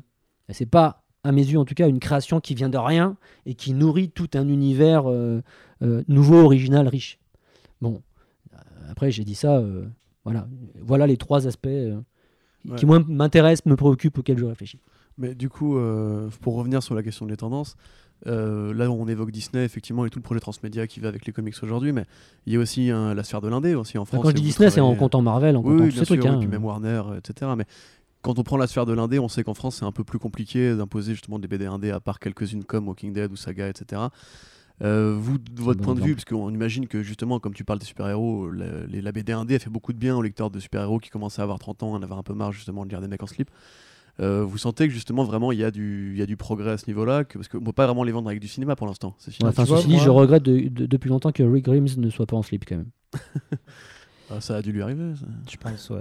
Mais est-ce qu'il met Dans pas des, des boxeurs ou des caleçons? Non, il doit pas. C'est pas un mec à mettre des boxeurs. Non, je pense qu'il non, met je des pense? caleçons. Dans le euh, futur, je suis même Je pas sûr ait vraiment encore des slips. hein. non, c'est pas possible. Et puis la sueur, tu vois, ça colle, trop non, mal. c'est pas euh. J'ai trop mal au cou, Ils ont tout le temps le même caleçon. pantalon, de toute façon. À mon avis, il a plus rien en dessous. Et donc pour répondre à ta question, euh, est-ce que, est-ce que l'arrivée des comics indés, on va pas dire les BD, parce que les BD, euh, en BD franco-belge, euh, en BD européenne, gros- grosso modo, ça fait très longtemps que la BD s'adresse à un public adulte. Euh, maintenant, attention, euh, moi je trouve au contraire que l'arrivée des comics euh, indés, entre guillemets, euh, a pas vraiment fait du bien au marché des comics de super-héros. Parce que autrefois, les comics de super-héros s'adressaient à un public, euh, un- au grand public. Dire, moi quand je lisais, quand j'étais petit, quand je lisais euh, les aventures des X-Men ou de Spider-Man, ben, je lisais exactement les mêmes X-Men ou les, mêmes Spider-Man que les adultes. C'était les mêmes BD. Donc en fait, quand tu gamin, tu lisais des BD qui étaient quand même relativement adultes. Euh, alors que maintenant, on a segmenté le marché. euh, on a fait des BD comics, euh, enfin, on, a fait, des comics, je veux dire, de Spider-Man pour, les, pour les débiles mentaux. On a fait des. Non, mais c'est vrai, sans déconner, c'est même pas pour les enfants, quoi. C'est pour les cons, quoi. Non, c'est n'importe quoi. Il y, a- vraiment des. il y a vraiment des- des- des comics de merde. Il y en a qui sont bien faits, attention, je dis pas le contraire. hein. Mais je trouve ça complètement con de, de- de segmenter comme ça, alors que avant, tu lisais Spider-Man, tu avais le vrai Spider-Man. Et c'était, tout. Et si c'était trop, euh, si tes parents trouvaient ça trop adulte, eh ben, ils t'achetaient Pif Gadget et tout le monde était content. Euh, Aujourd'hui, euh, à cause de ça, justement, on a tellement segmenté euh, le marché que bah, va y avoir le Batman euh, qui va être pour les adultes, même dire le Batman normal, sans déconner, c'est n'importe quoi. Comment tu peux faire le Bat ah, Moi, quand j'étais gauche, je pouvais lire Batman, Batman qui se battait contre le Joker, Batman qui se battait contre Catwoman, etc. C'était super. Maintenant, tu veux filer Batman à ton gosse, tu fais pas gaffe, tu te retrouves avec un mec qui se fait arracher le visage, t'as des trucs, genre tu fais lire ça à un gosse, le mec, mais il devient, un fou furieux après, le, gosse, tu es obligé de le, le mettre en- à l'hôpital psychiatrique. Donc ça, moi, moi ça m'emmerde. Ça m'emmerde parce que euh, avant les univers, ils étaient complets. Tu pouvais devenir, tu pouvais tomber amoureux de l'univers Marvel et tu avais tout dans l'univers Mhm. Marvel. T'avais, il y en avait pour tous les goûts et il y en avait, je dirais peut-être pour tous les âges, mais, mais en gros, même, même les gamins pouvaient lire l'univers Marvel. Ils comprenaient peut-être pas tout, mais ils pouvaient le lire. Aujourd'hui, non, c'est impossible. Euh, et, je trouve qu'on a perdu beaucoup de choses. Euh, quand Joe Quesada est arrivé euh, à la tête de Marvel il y, a, il y a 20 ans, avec Bill Jemas, ils ont voulu révolutionner un petit peu l'histoire, enfin révolutionner le fonctionnement de Marvel. Et en faisant ça, ils ont un petit peu chié sur la continuité, qui était vraiment le point fort de Marvel jusqu'au début des années 2000, c'était la continuité. C'est-à-dire que tout ce qui s'était passé entre 1961 et, euh, et grosso modo 1996 euh, était vraiment, euh, on va dire, sacré, c'était vraiment arrivé. Et après, tout ce qui s'est passé, donc c'est arrivé un petit peu avant Quesada, mais quand, après, tout ce qui s'est passé après Onslaught, euh, bah, c'est un petit peu parti en couille. Et là, du coup, chacun a commencé à dire ah bah tiens, on va dire que on va, on va raconter des histoires adultes de, de, de Marvel. Et donc, le Punisher, c'est devenu super hardcore. Alors, attention, c'était bien aussi. hein. Moi, ça me faisait marrer le Punisher de Garth Ennis, c'était super drôle. Euh, et ainsi de suite. Donc, il y a eu plein de séries. Combien de qui- virgules dans cette phrase comptez chez vous? Ouais, ouais. Euh, donc, en, en gros, il y, a eu, il y a eu une espèce de, de- d'escalade. mais le problème, c'est que ces histoires, on a raconté, on s'est servi des personnages euh, Marvel ou d'ici pour raconter des histoires euh, qui étaient clairement des histoires pour les adultes. pas lisible par les enfants. Et en faisant ça, on a un peu cassé les jouets.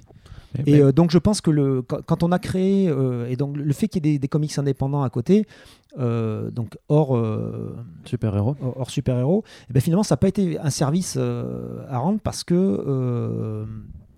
bah, tout le monde s'est dit euh, ah bah tiens puisqu'ils font ça dans les comics indés, on va faire ça nous aussi dans les comics de super-héros. Enfin, euh, je trouve qu'il y, a- eu trop de je sais pas, j'ai l'impression, voilà, moi j'ai 45 ans, euh, j'ai l'impression qu'ils ont cassé mes jouets, quoi. C'est comme si quand tu retournes chez tes, chez tes parents et que tu avais laissé tes jouets, ta collection de figurines de la guerre des étoiles par exemple, bah, tu te rends compte qu'en fait ils ont filé ça aux, aux- aux gamins, euh, dire, euh, je sais pas, hyperactifs ou je sais pas quoi, euh, qui- prend de la coke, tu vois, et euh, le mec il est venu avec tes, tes jouets, il les a fait péter avec des pétards, et tu rentres, je sais pas, il a mis, il, je sais pas, il a, il installé Dark Vador en train d'enculer la princesse Leia, et, et tu dis putain mais les mecs quoi, Ouais, c'est voilà quoi. hein. Et, et là, tu dis, non, je, je dis ça parce que je me souviens que je- une fois, je m'étais marré en faisant ça dans, la, dans la maison Barbie de ma sœur. Elle était rentrée, il y avait Ken avec toutes les Ça pour Barbies. nous dire qu'il était hyperactif. Et, euh, non, non, non, je prenais pas de cocaïne non plus. non, mes parents n'avaient pas les moyens. Donc je prenais de, l'alcool comme tout le monde. hein. Et, mais enfin bon, bref. Euh, ce que je veux dire, c'est que euh, les super-héros, les, les univers de super-héros, c'était des, des- des univers vraiment euh, très bien foutus. Euh, et on les a bien malmenés euh, pour pouvoir euh, faire la course avec les, comics indés. Alors peut-être que c'est une mauvaise, c'est une analyse un peu simpliste. Je pense que bien sûr il y a aussi Watchmen, il y a aussi Dark Knight qui sont passés par là et qui a do- donné un petit peu envie à tout le monde de casser les jouets. Mais quelque part, ah, je sais pas. Bref, l'univers des comics, enfin le, marché des comics aujourd'hui, il est, il est- vraiment très très protéiforme, on va dire. Mais qui en lit vraiment aujourd'hui Euh, Est-ce qu'il y a vraiment des lecteurs de comics euh, qui ont moins de 30 ans Euh, Je sais pas, je sais pas. Oui, bien sûr qu'il y en a qui ont 25 ans, on va dire, mais est-ce que les gamins, je veux dire, est-ce que les gamins, moi quand j'étais gosse, les gamins lisaient les comics. Mm. Est-ce qu'aujourd'hui les gamins lisent des comics? Alors je, je sais qu'ils lisent des mangas. Mon fils lit énormément de mangas, ma fille en a lu plein. Bon, ma fille s'intéresse aussi aux comics, mais quelque part mes gosses, ça compte pas, c'est mes gosses. Donc de toute façon ils en ont vu partout dans la maison. ils savent d'où vient l'argent qui, qui a payé cette maison. donc Oui, du coup, ils sont Voilà. forcés de lire les donc ça, comics. les- voilà, ils savent que sinon ça va chier pour eux, quoi. hein, euh, voilà.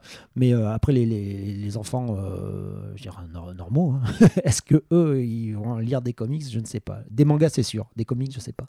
Non, mais ça rejoint de toute façon la Mm. question de la, de la transformation justement des, des fans de films qui, euh, qui vont vers, vers la bande dessinée. De la même façon que quand tu dis qu'à l'époque, tes comics étaient li- lisés par tout le monde euh, et, par, et euh, notamment c'était lisé par les enfants, le truc, enfin en tout cas moi le regard que j'ai, c'est que euh, ces enfants-là de cette époque-là, comme toi, ont vieilli et que les éditeurs en fait ont pas réussi à attraper un nouveau lectorat et du coup ils ont dû adapter leurs comics pour ce lectorat vieillissant et donc faire des histoires plus sombres, faire des choses plus adultes. Et puis plus cher, cartonné.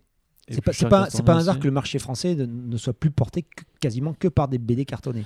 Mais ça c'est vrai parce qu'avant Urban, c'était pas du tout comme ça en fait. En termes de format, il y a aussi eu un, chan- un- un changement de paradigme sur le format parce que maintenant on veut tous, tu vois, des. Enfin, du coup là, moi ça, ça compte pas parce que c'est que de la VO, mais j'ai une autre bibliothèque avec que de la VF. Effectivement, c'est euh, que du cartonné, il y a plus de soupe du tout, alors que je, je revois parfois des. C'est surtout la mort des magazines pour deux raisons. Euh, premièrement, pour des raisons économiques, le, le marché euh, de la presse se casse complètement la gueule. euh, puis de toute façon, les marges sont trop faibles pour les éditeurs, et d'autant plus que les, les- les- les distributeurs les augmentent. Donc du coup, c'est de moins en moins rentable de publier de la presse. Dans le même temps, euh, le marché de la librairie reste pas énormément rentable, mais euh, disons que euh, ça, tient encore la route. Donc, pour vendre en librairie, bah, c'est mieux d'avoir des, bouquins cartonnés.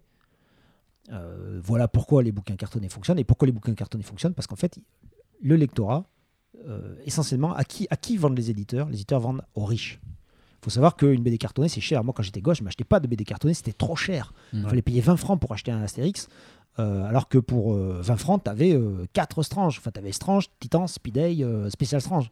Et donc, tu avais plein de lectures. Alors que pour ça, pour le même prix, tu avais une BD cartonnée. C'était nul. Euh, donc, c'est de la BD. euh, avant, les comics, c'était de la BD pour les pauvres. C'est de la BD populaire. Euh, alors que la- les BD cartonnées euh, européennes, dire, moi, c'est- pourquoi ça fait pas partie de ma culture? Bah, Parce que moi, j'ai grandi dans une famille où euh, on n'avait pas d'argent. Et du coup, euh, bah, on achetait euh, les comics parce que bah, j'ai acheté ça avec mon argent de poche. Mais les BD cartonnées, les seuls que j'avais, bah, c'était celles que, les seuls que mes parents avaient, donc Astérix, Tintin et Lucky Luke. Et c'est tout. Et après, les autres, les- quand une BD cartonnée arrivait à la maison, bah, c'était parce qu'on avait eu un cadeau d'anniversaire euh, par quelqu'un ou un truc comme ça. Euh, Donc autrefois, la BD, elle, parlait au peuple, euh, elle parlait aux gens. Aujourd'hui, la BD, c'est un produit de luxe. Ouais. C'est pas pour rien qu'une BD sur deux en France est offerte à un anniversaire ou à Noël. Et rien que ça, ça veut dire quoi en fait? Ça veut dire qu'une BD sur deux, elle n'est pas achetée par celui qui va la lire. Ouais, tu- pour ça qu'il y a plein de BD à la c'est con. normal.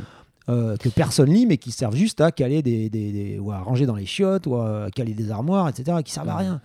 Euh, pourquoi? Bah Parce que les gens qui. Non, mais c'est vrai, c'est vrai, sans déconner.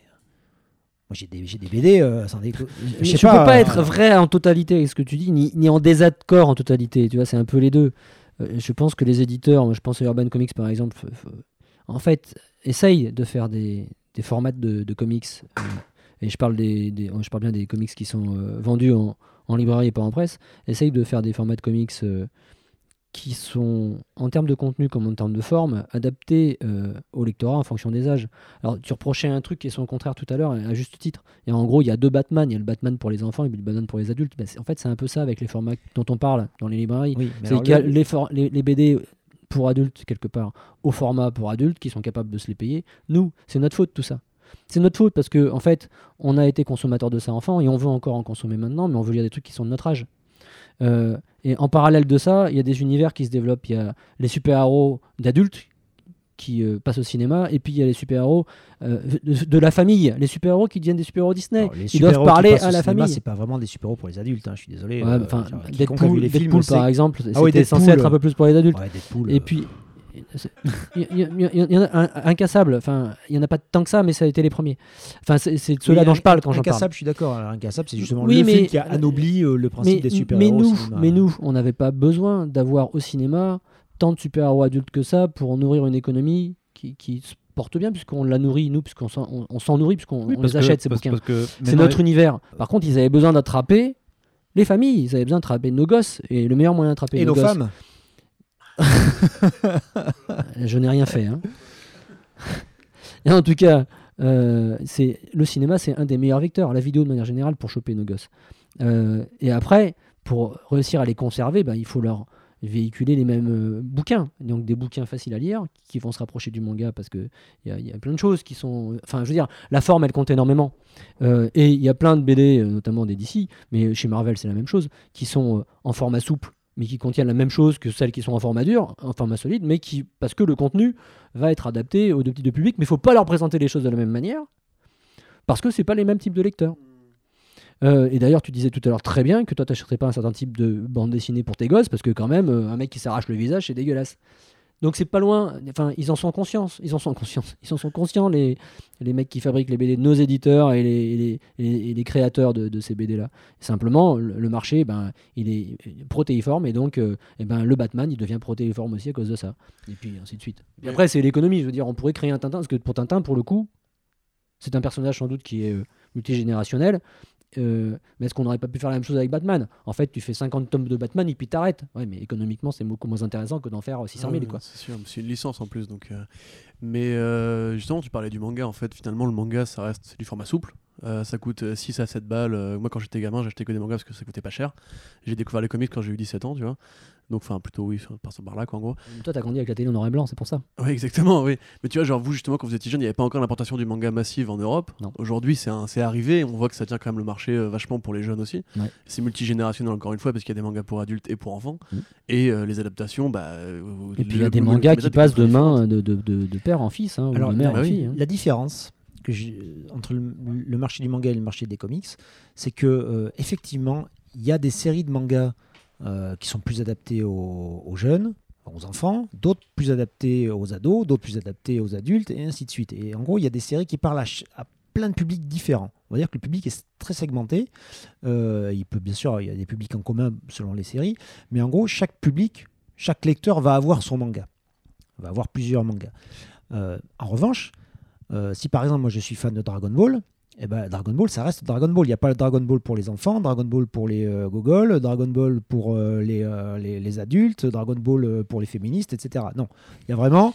Non mais tout le monde y aura droit, ne vous inquiétez pas. non, ouais, Dragon Ball pour les véganes, voilà, exactement. Non, il y, y a- il y a vraiment, je dirais, Dragon Ball, ça reste Dragon Ball.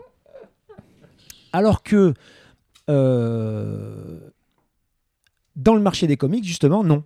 Dans le marché des comics, il y a Batman euh, pour les euh, 3 à 6 ans, il y a Batman euh, pour... euh, Enfin, il y a des Batman, Batman différents. Ce qui fait que finalement, quand t'aimes Batman et que tes gosses, tu lis Batman pour les gosses, euh, parce que tes parents ils t'ont mis ça entre les mains. Et puis après, si tu veux lire la suite, tu te rends compte que non, non, tu es obligé de te taper les histoires débiles euh, exprès pour les gosses. Alors peut-être que Batman, les histoires sont bien quand même pour les gosses, je sais pas. Je, je- Non, mais je- Batman, on va de taper dessus. bah, Batman, c'est peut-être pas le bon exemple. enfin, Non, mais il y a clairement des. Non, alors, Avengers, par exemple, j'ai vu Ah, les ouais. bouquins Avengers pour les gosses qui sont en fait. euh, non, c'est complètement con. Donc, je suis désolé. Il y, a- il y a des bouquins qui sont faits pour les jeunes, enfin pour les enfants. Euh, mais qui sont vraiment super nazes. Et du coup, euh, l'enfant, une fois qu'il a lu et relu le truc, il se dire Mais non, mais c'est trop nul, euh, ça, ça le tire pas vers le haut. Quoi. Alors que moi, quand j'étais gosse, les bouquins, ils nous tiraient vers le haut parce qu'on avait envie de comprendre. Et donc, on lisait des bouquins qui étaient lus aussi par des adultes. Peut-être que les adultes en question étaient peut-être un petit peu faibles, on va dire, je sais pas. Mais en tout cas, moi, je relis avec plaisir les Marvel des années 70 que j'ai lus quand j'étais gamin. Et à aucun moment, je me dis, peut-être que quelquefois, je me dis, ouais, c'est vrai que c'était un peu simple. Mais malgré tout, ça reste, ça reste de la bonne lecture. Euh, ce qui est alors qu'on peut pas relire des bouquins pour enfants, il y en a quelques-uns qu'on peut relire, je suis d'accord, mais la plupart de ce qui est produit aujourd'hui pour les enfants, non, c'est pas lisible par des grands. Et, euh, et du coup, j'ai peur qu'on enferme euh, les, lecteurs de comics dans des cases limitées à leur créneau d'âge et que du coup on les les emmène pas ailleurs dans la suite de la, de- de la découverte des comics alors que les mangas c'est différent parce qu'une fois que tu as lu Dragon Ball bah tu vas es un peu plus grand tu vas lire je sais pas Death Note par exemple et tu vas découvrir un truc de dingue. Et puis après tu vas t'intéresser peut-être justement au, manga donc tu vas lire des mêmes auteurs euh, comme Bakuman et tu vas lire euh, tu vas, découvrir d'autres trucs. Tu peux avoir un parcours euh, qui va t'amener de série en série en fonction de tes intérêts. Et au, fur et à mesure, que tu vas grandir tu vas découvrir d'autres choses. Alors que les comics si tu t'attaches à un personnage eh ben, tu vas. bah, évidemment, le personnage va avoir plein d'aventures, mais, je, mais je, trouve ça dommage de- de segmenter par, par, vraiment par âge. Et, euh, et du coup, quand tu veux lire la suite, tu te rends compte que bah non, c'est pas le même personnage. Enfin, je sais pas. Je, Ouais, je, je ouais. suis pas d'accord avec la manière dont, dont, dont les comics gèrent les trucs. Je préférais. euh, Enfin, je sais pas. C'était mieux avant. Non, c'est ah oui, c'est- oui. C'est clair que c'était mieux avant de ce côté-là. C'était mieux quand je les lisais que j'avais 7 ans. Mais je- non, mais je pense qu'il faudrait faire un débat avec des enfants de 10 ans qui lisent des comics pour pouvoir avoir leur opinion. Parce que c'est. Et puis l'avantage quand on fait un débat avec un enfant de 10 ans, c'est qu'on peut lui latter la gueule s'il n'est pas d'accord. Non, mais y y, il y a effectivement un petit côté. Il y a un petit côté. euh, Il y, a un- il y a un petit côté, effectivement, c'était mieux avant euh, dans, ce que mm. tu, dans la manière dont tu formules les choses. Euh, du coup, que j'ai envie de pas partager complètement, mais on va pas faire un débat euh, complet sur, euh, sur euh, notre perception du comics, du manga et de la BD franco-belge. Mais bon, euh, tout ça, c'est de toute façon à cause des lecteurs euh, qui font pas des choix intelligents dans leur lecture. Voilà, c'est tout. Et Voilà. vous, vous faites des choix d'ailleurs, vous, quand vous, quand, quand vous, quand vous euh, bah, traduisez les traits, vous vous occupez des- de- du packaging d'une bande dessinée ou vous vous, vous, vous permettez de refuser certains projets ou vous, en gros, Ah, vous moi, prenez oui. euh, tout ce qu'on tout ce qu'on vous donne? Alors, nous, Macma, Alors, Macma accepte on ne tout. refusera rien. Par contre, moi, par contre, moi, éditorial, oui. Euh, je veux pas, je veux dire, je peux pas tout t'en- on accepter. t'entend moins, du coup. Pardon, ouais, je me suis Voilà. trop éloigné de mon micro. euh. Ouais, bah, j'avais annoncé dès le début que j'allais finir avec euh, la mixomatose. Donc oui, donc pour vous, chers auditeurs, sachez qu'il y a un, il y a un chat euh, pas loin là, dans, Ah, t'es allergique? de l'autre côté de la pièce. Et euh, oui, oui, je suis allergique aux poils de chat euh, et de Il est tout rouge. Bref, euh, de quoi on parlait? De, de- que, que toi, tu bouffais pas tous les râteliers, est-ce que tu te permettais de Ah si, si, moi je bouffe à tous les râteliers. En revanche, je bouffe pas de n'importe quoi. Euh, C'est-à-dire que euh, s'il y a des séries sur lesquelles j'ai vraiment un coup de cœur, je vais faire en sorte de faire euh, du lobbying pour choper la série en question. Par exemple, Walking Dead, j'avais vraiment fait un gros lobbying pour avoir la, la- la- la traduction de la série et j'avais réussi à l'avoir. Euh, j'ai fait pareil pour, euh, euh, par exemple, là récemment pour Doomsday Clock chez Urban Comics où j'ai vraiment mis le paquet pour être sûr d'être le traducteur. C'est toi qui t'en occuperas, alors? Bah, En principe, oui. Alors, sauf s'ils l'ont filé à quelqu'un d'autre sans me le dire, mais normalement, c'est moi qui vais m'en Ok. occuper. Et, et d'ailleurs, c'est effectivement, alors autant euh, j'aurais adoré les traits Watchmen, autant j'espère vraiment. Alors on a le, je- on a l'occasion de bosser du coup en binôme sur le prologue, puisqu'il a traduit et j'ai euh, les a prologue. prologue ensemble. Et il me tarde, de, de- de- il me tarde vraiment de m'occuper du lettrage de ce titre, parce que j'ai, voilà, euh, j'espère que ça va être génial. Je touche pas à la VO, je veux la découvrir au moment où, où je, je Ah veux non, le moi- découvrir au moment où je faire le lettrage. Je les ai déjà lus et relus, là, les huit premiers, euh, parce que bah, c'est important de tout comprendre. Ah euh, ouais. parce qu'honnêtement, c'est super chaud quand même. Il y a des ré- c'est ultra référencé. J'en avais déjà, j'en avais chié ma race pour Ouais, traduire euh, Before Watchmen, qui était déjà bah, où il y avait énormément de références au premier Watchmen, enfin au, Watch- au vrai Watchmen, et puis avec d'autres références qu'il fallait chercher. J'avais j'étais allé acheter des bouquins de poésie, de, Oui, bien sûr. de Robert Louis Stevenson. J'étais allé, j'avais vraiment cherché des bouquins partout parce que c'est ultra référencé. Et donc oui, pour répondre à la question, est-ce que j'accepte tout? Non, justement, j'accepte pas tout. Je fais le choix de ne travailler de préférence que sur des bouquins que j'ai envie de lire moi-même. Euh, j'ai de moins en moins de temps pour lire. Comme le- l'expliquait Stéphane, on passe énormément de temps sur des tâches administratives qui sont pas super marrantes. Euh, aussi des tâches commerciales qui sont beaucoup plus marrantes. Moi, j'adore aller démarcher les éditeurs, euh, aller sur les salons. moi, j'adore ça. Sauf que bah, du coup, c'est pas vraiment. Enfin, quand je fais ça, je suis ni en train d'écrire une histoire en tant que scénariste, ni en tant que la en tant que traducteur. Donc, quand je bosse sur des BD que je vais traduire, j'aime autant ne traduire que des trucs qui me passionnent. Et euh, donc, je fais en sorte que de, de ne travailler que sur des BD que j'aurais acheté moi-même en tant que lecteur. D'ailleurs, la plupart du temps, maintenant, c'est ce que je fais.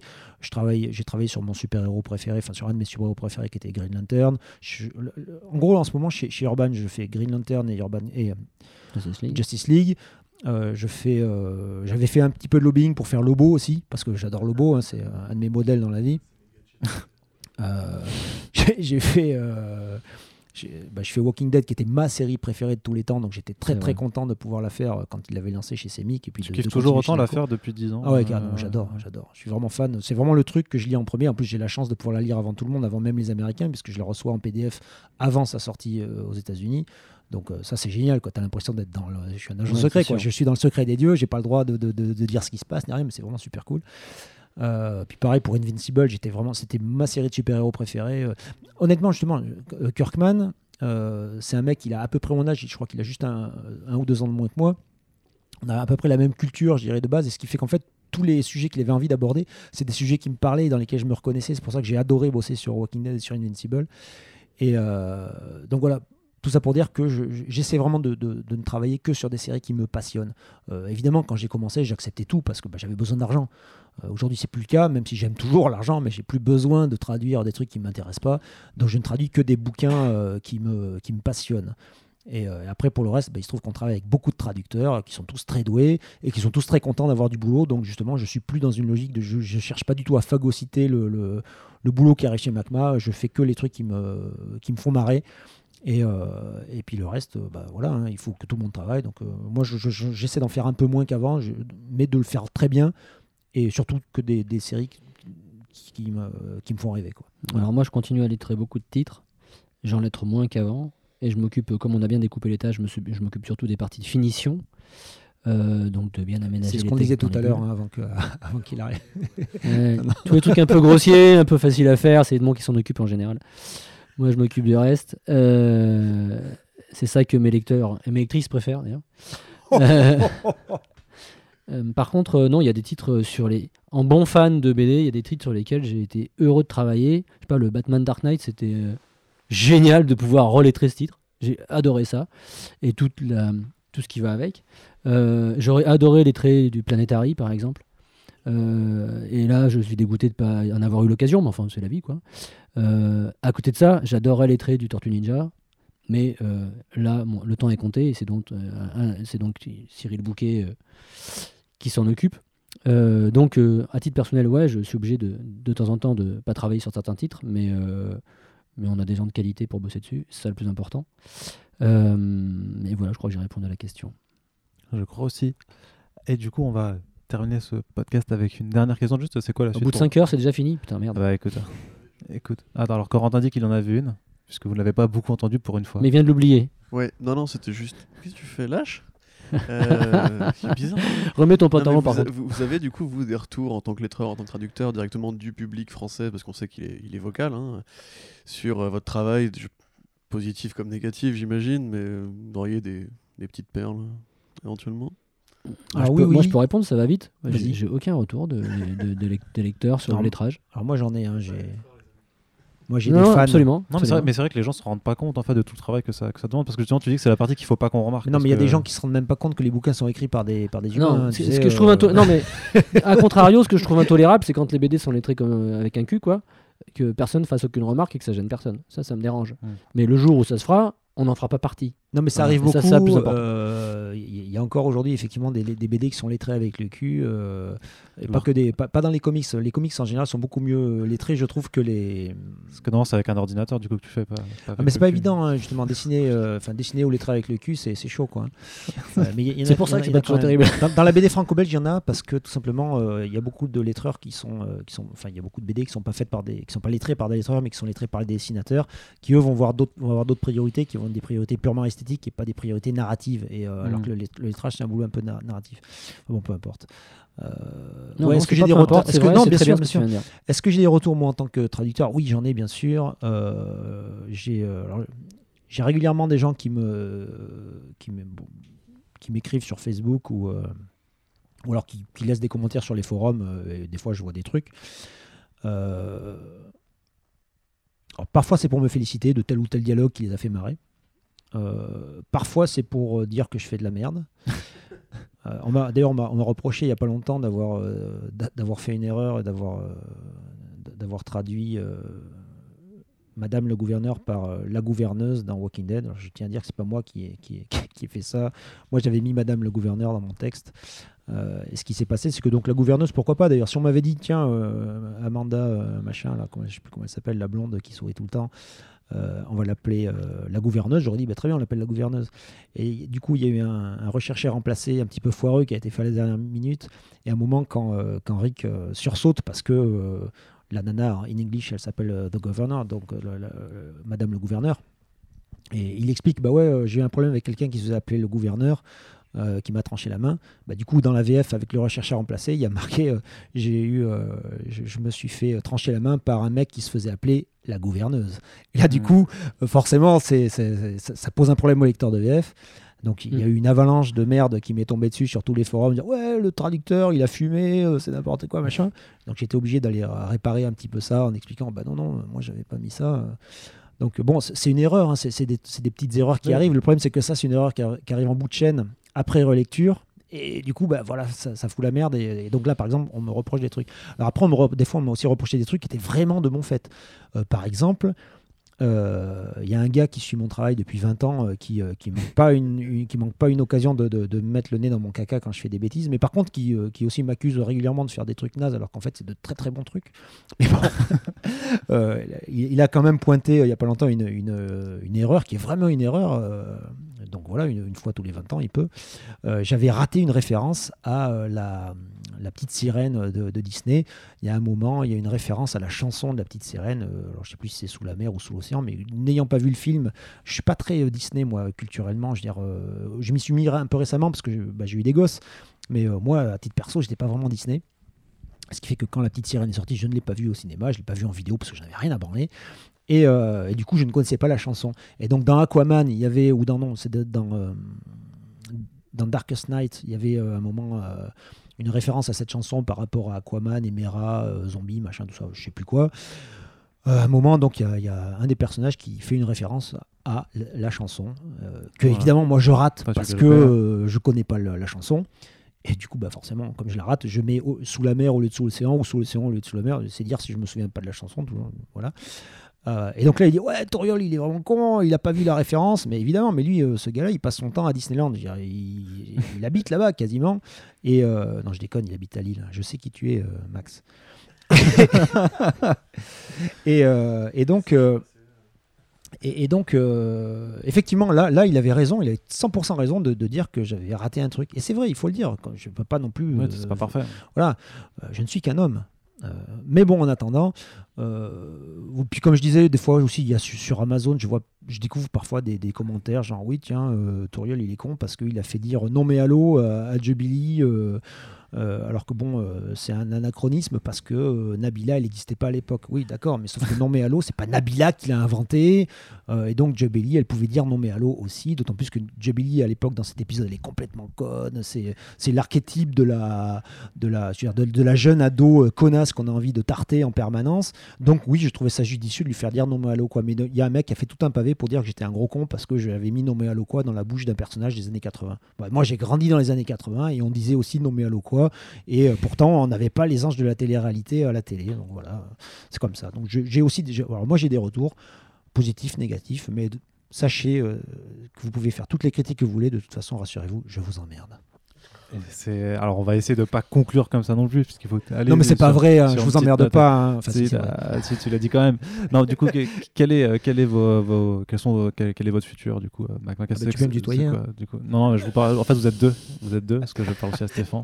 Je, regarde. Non, Macma, on est. euh, C'est là, c'est le. Macma, c'est de- vraiment une demain, équipe, on est de- 40, enfin on est peut-être Ouais. 42 ou 43 et demi, j'en sais rien. Donc demain, le monde. Ça dépend si tu bandes.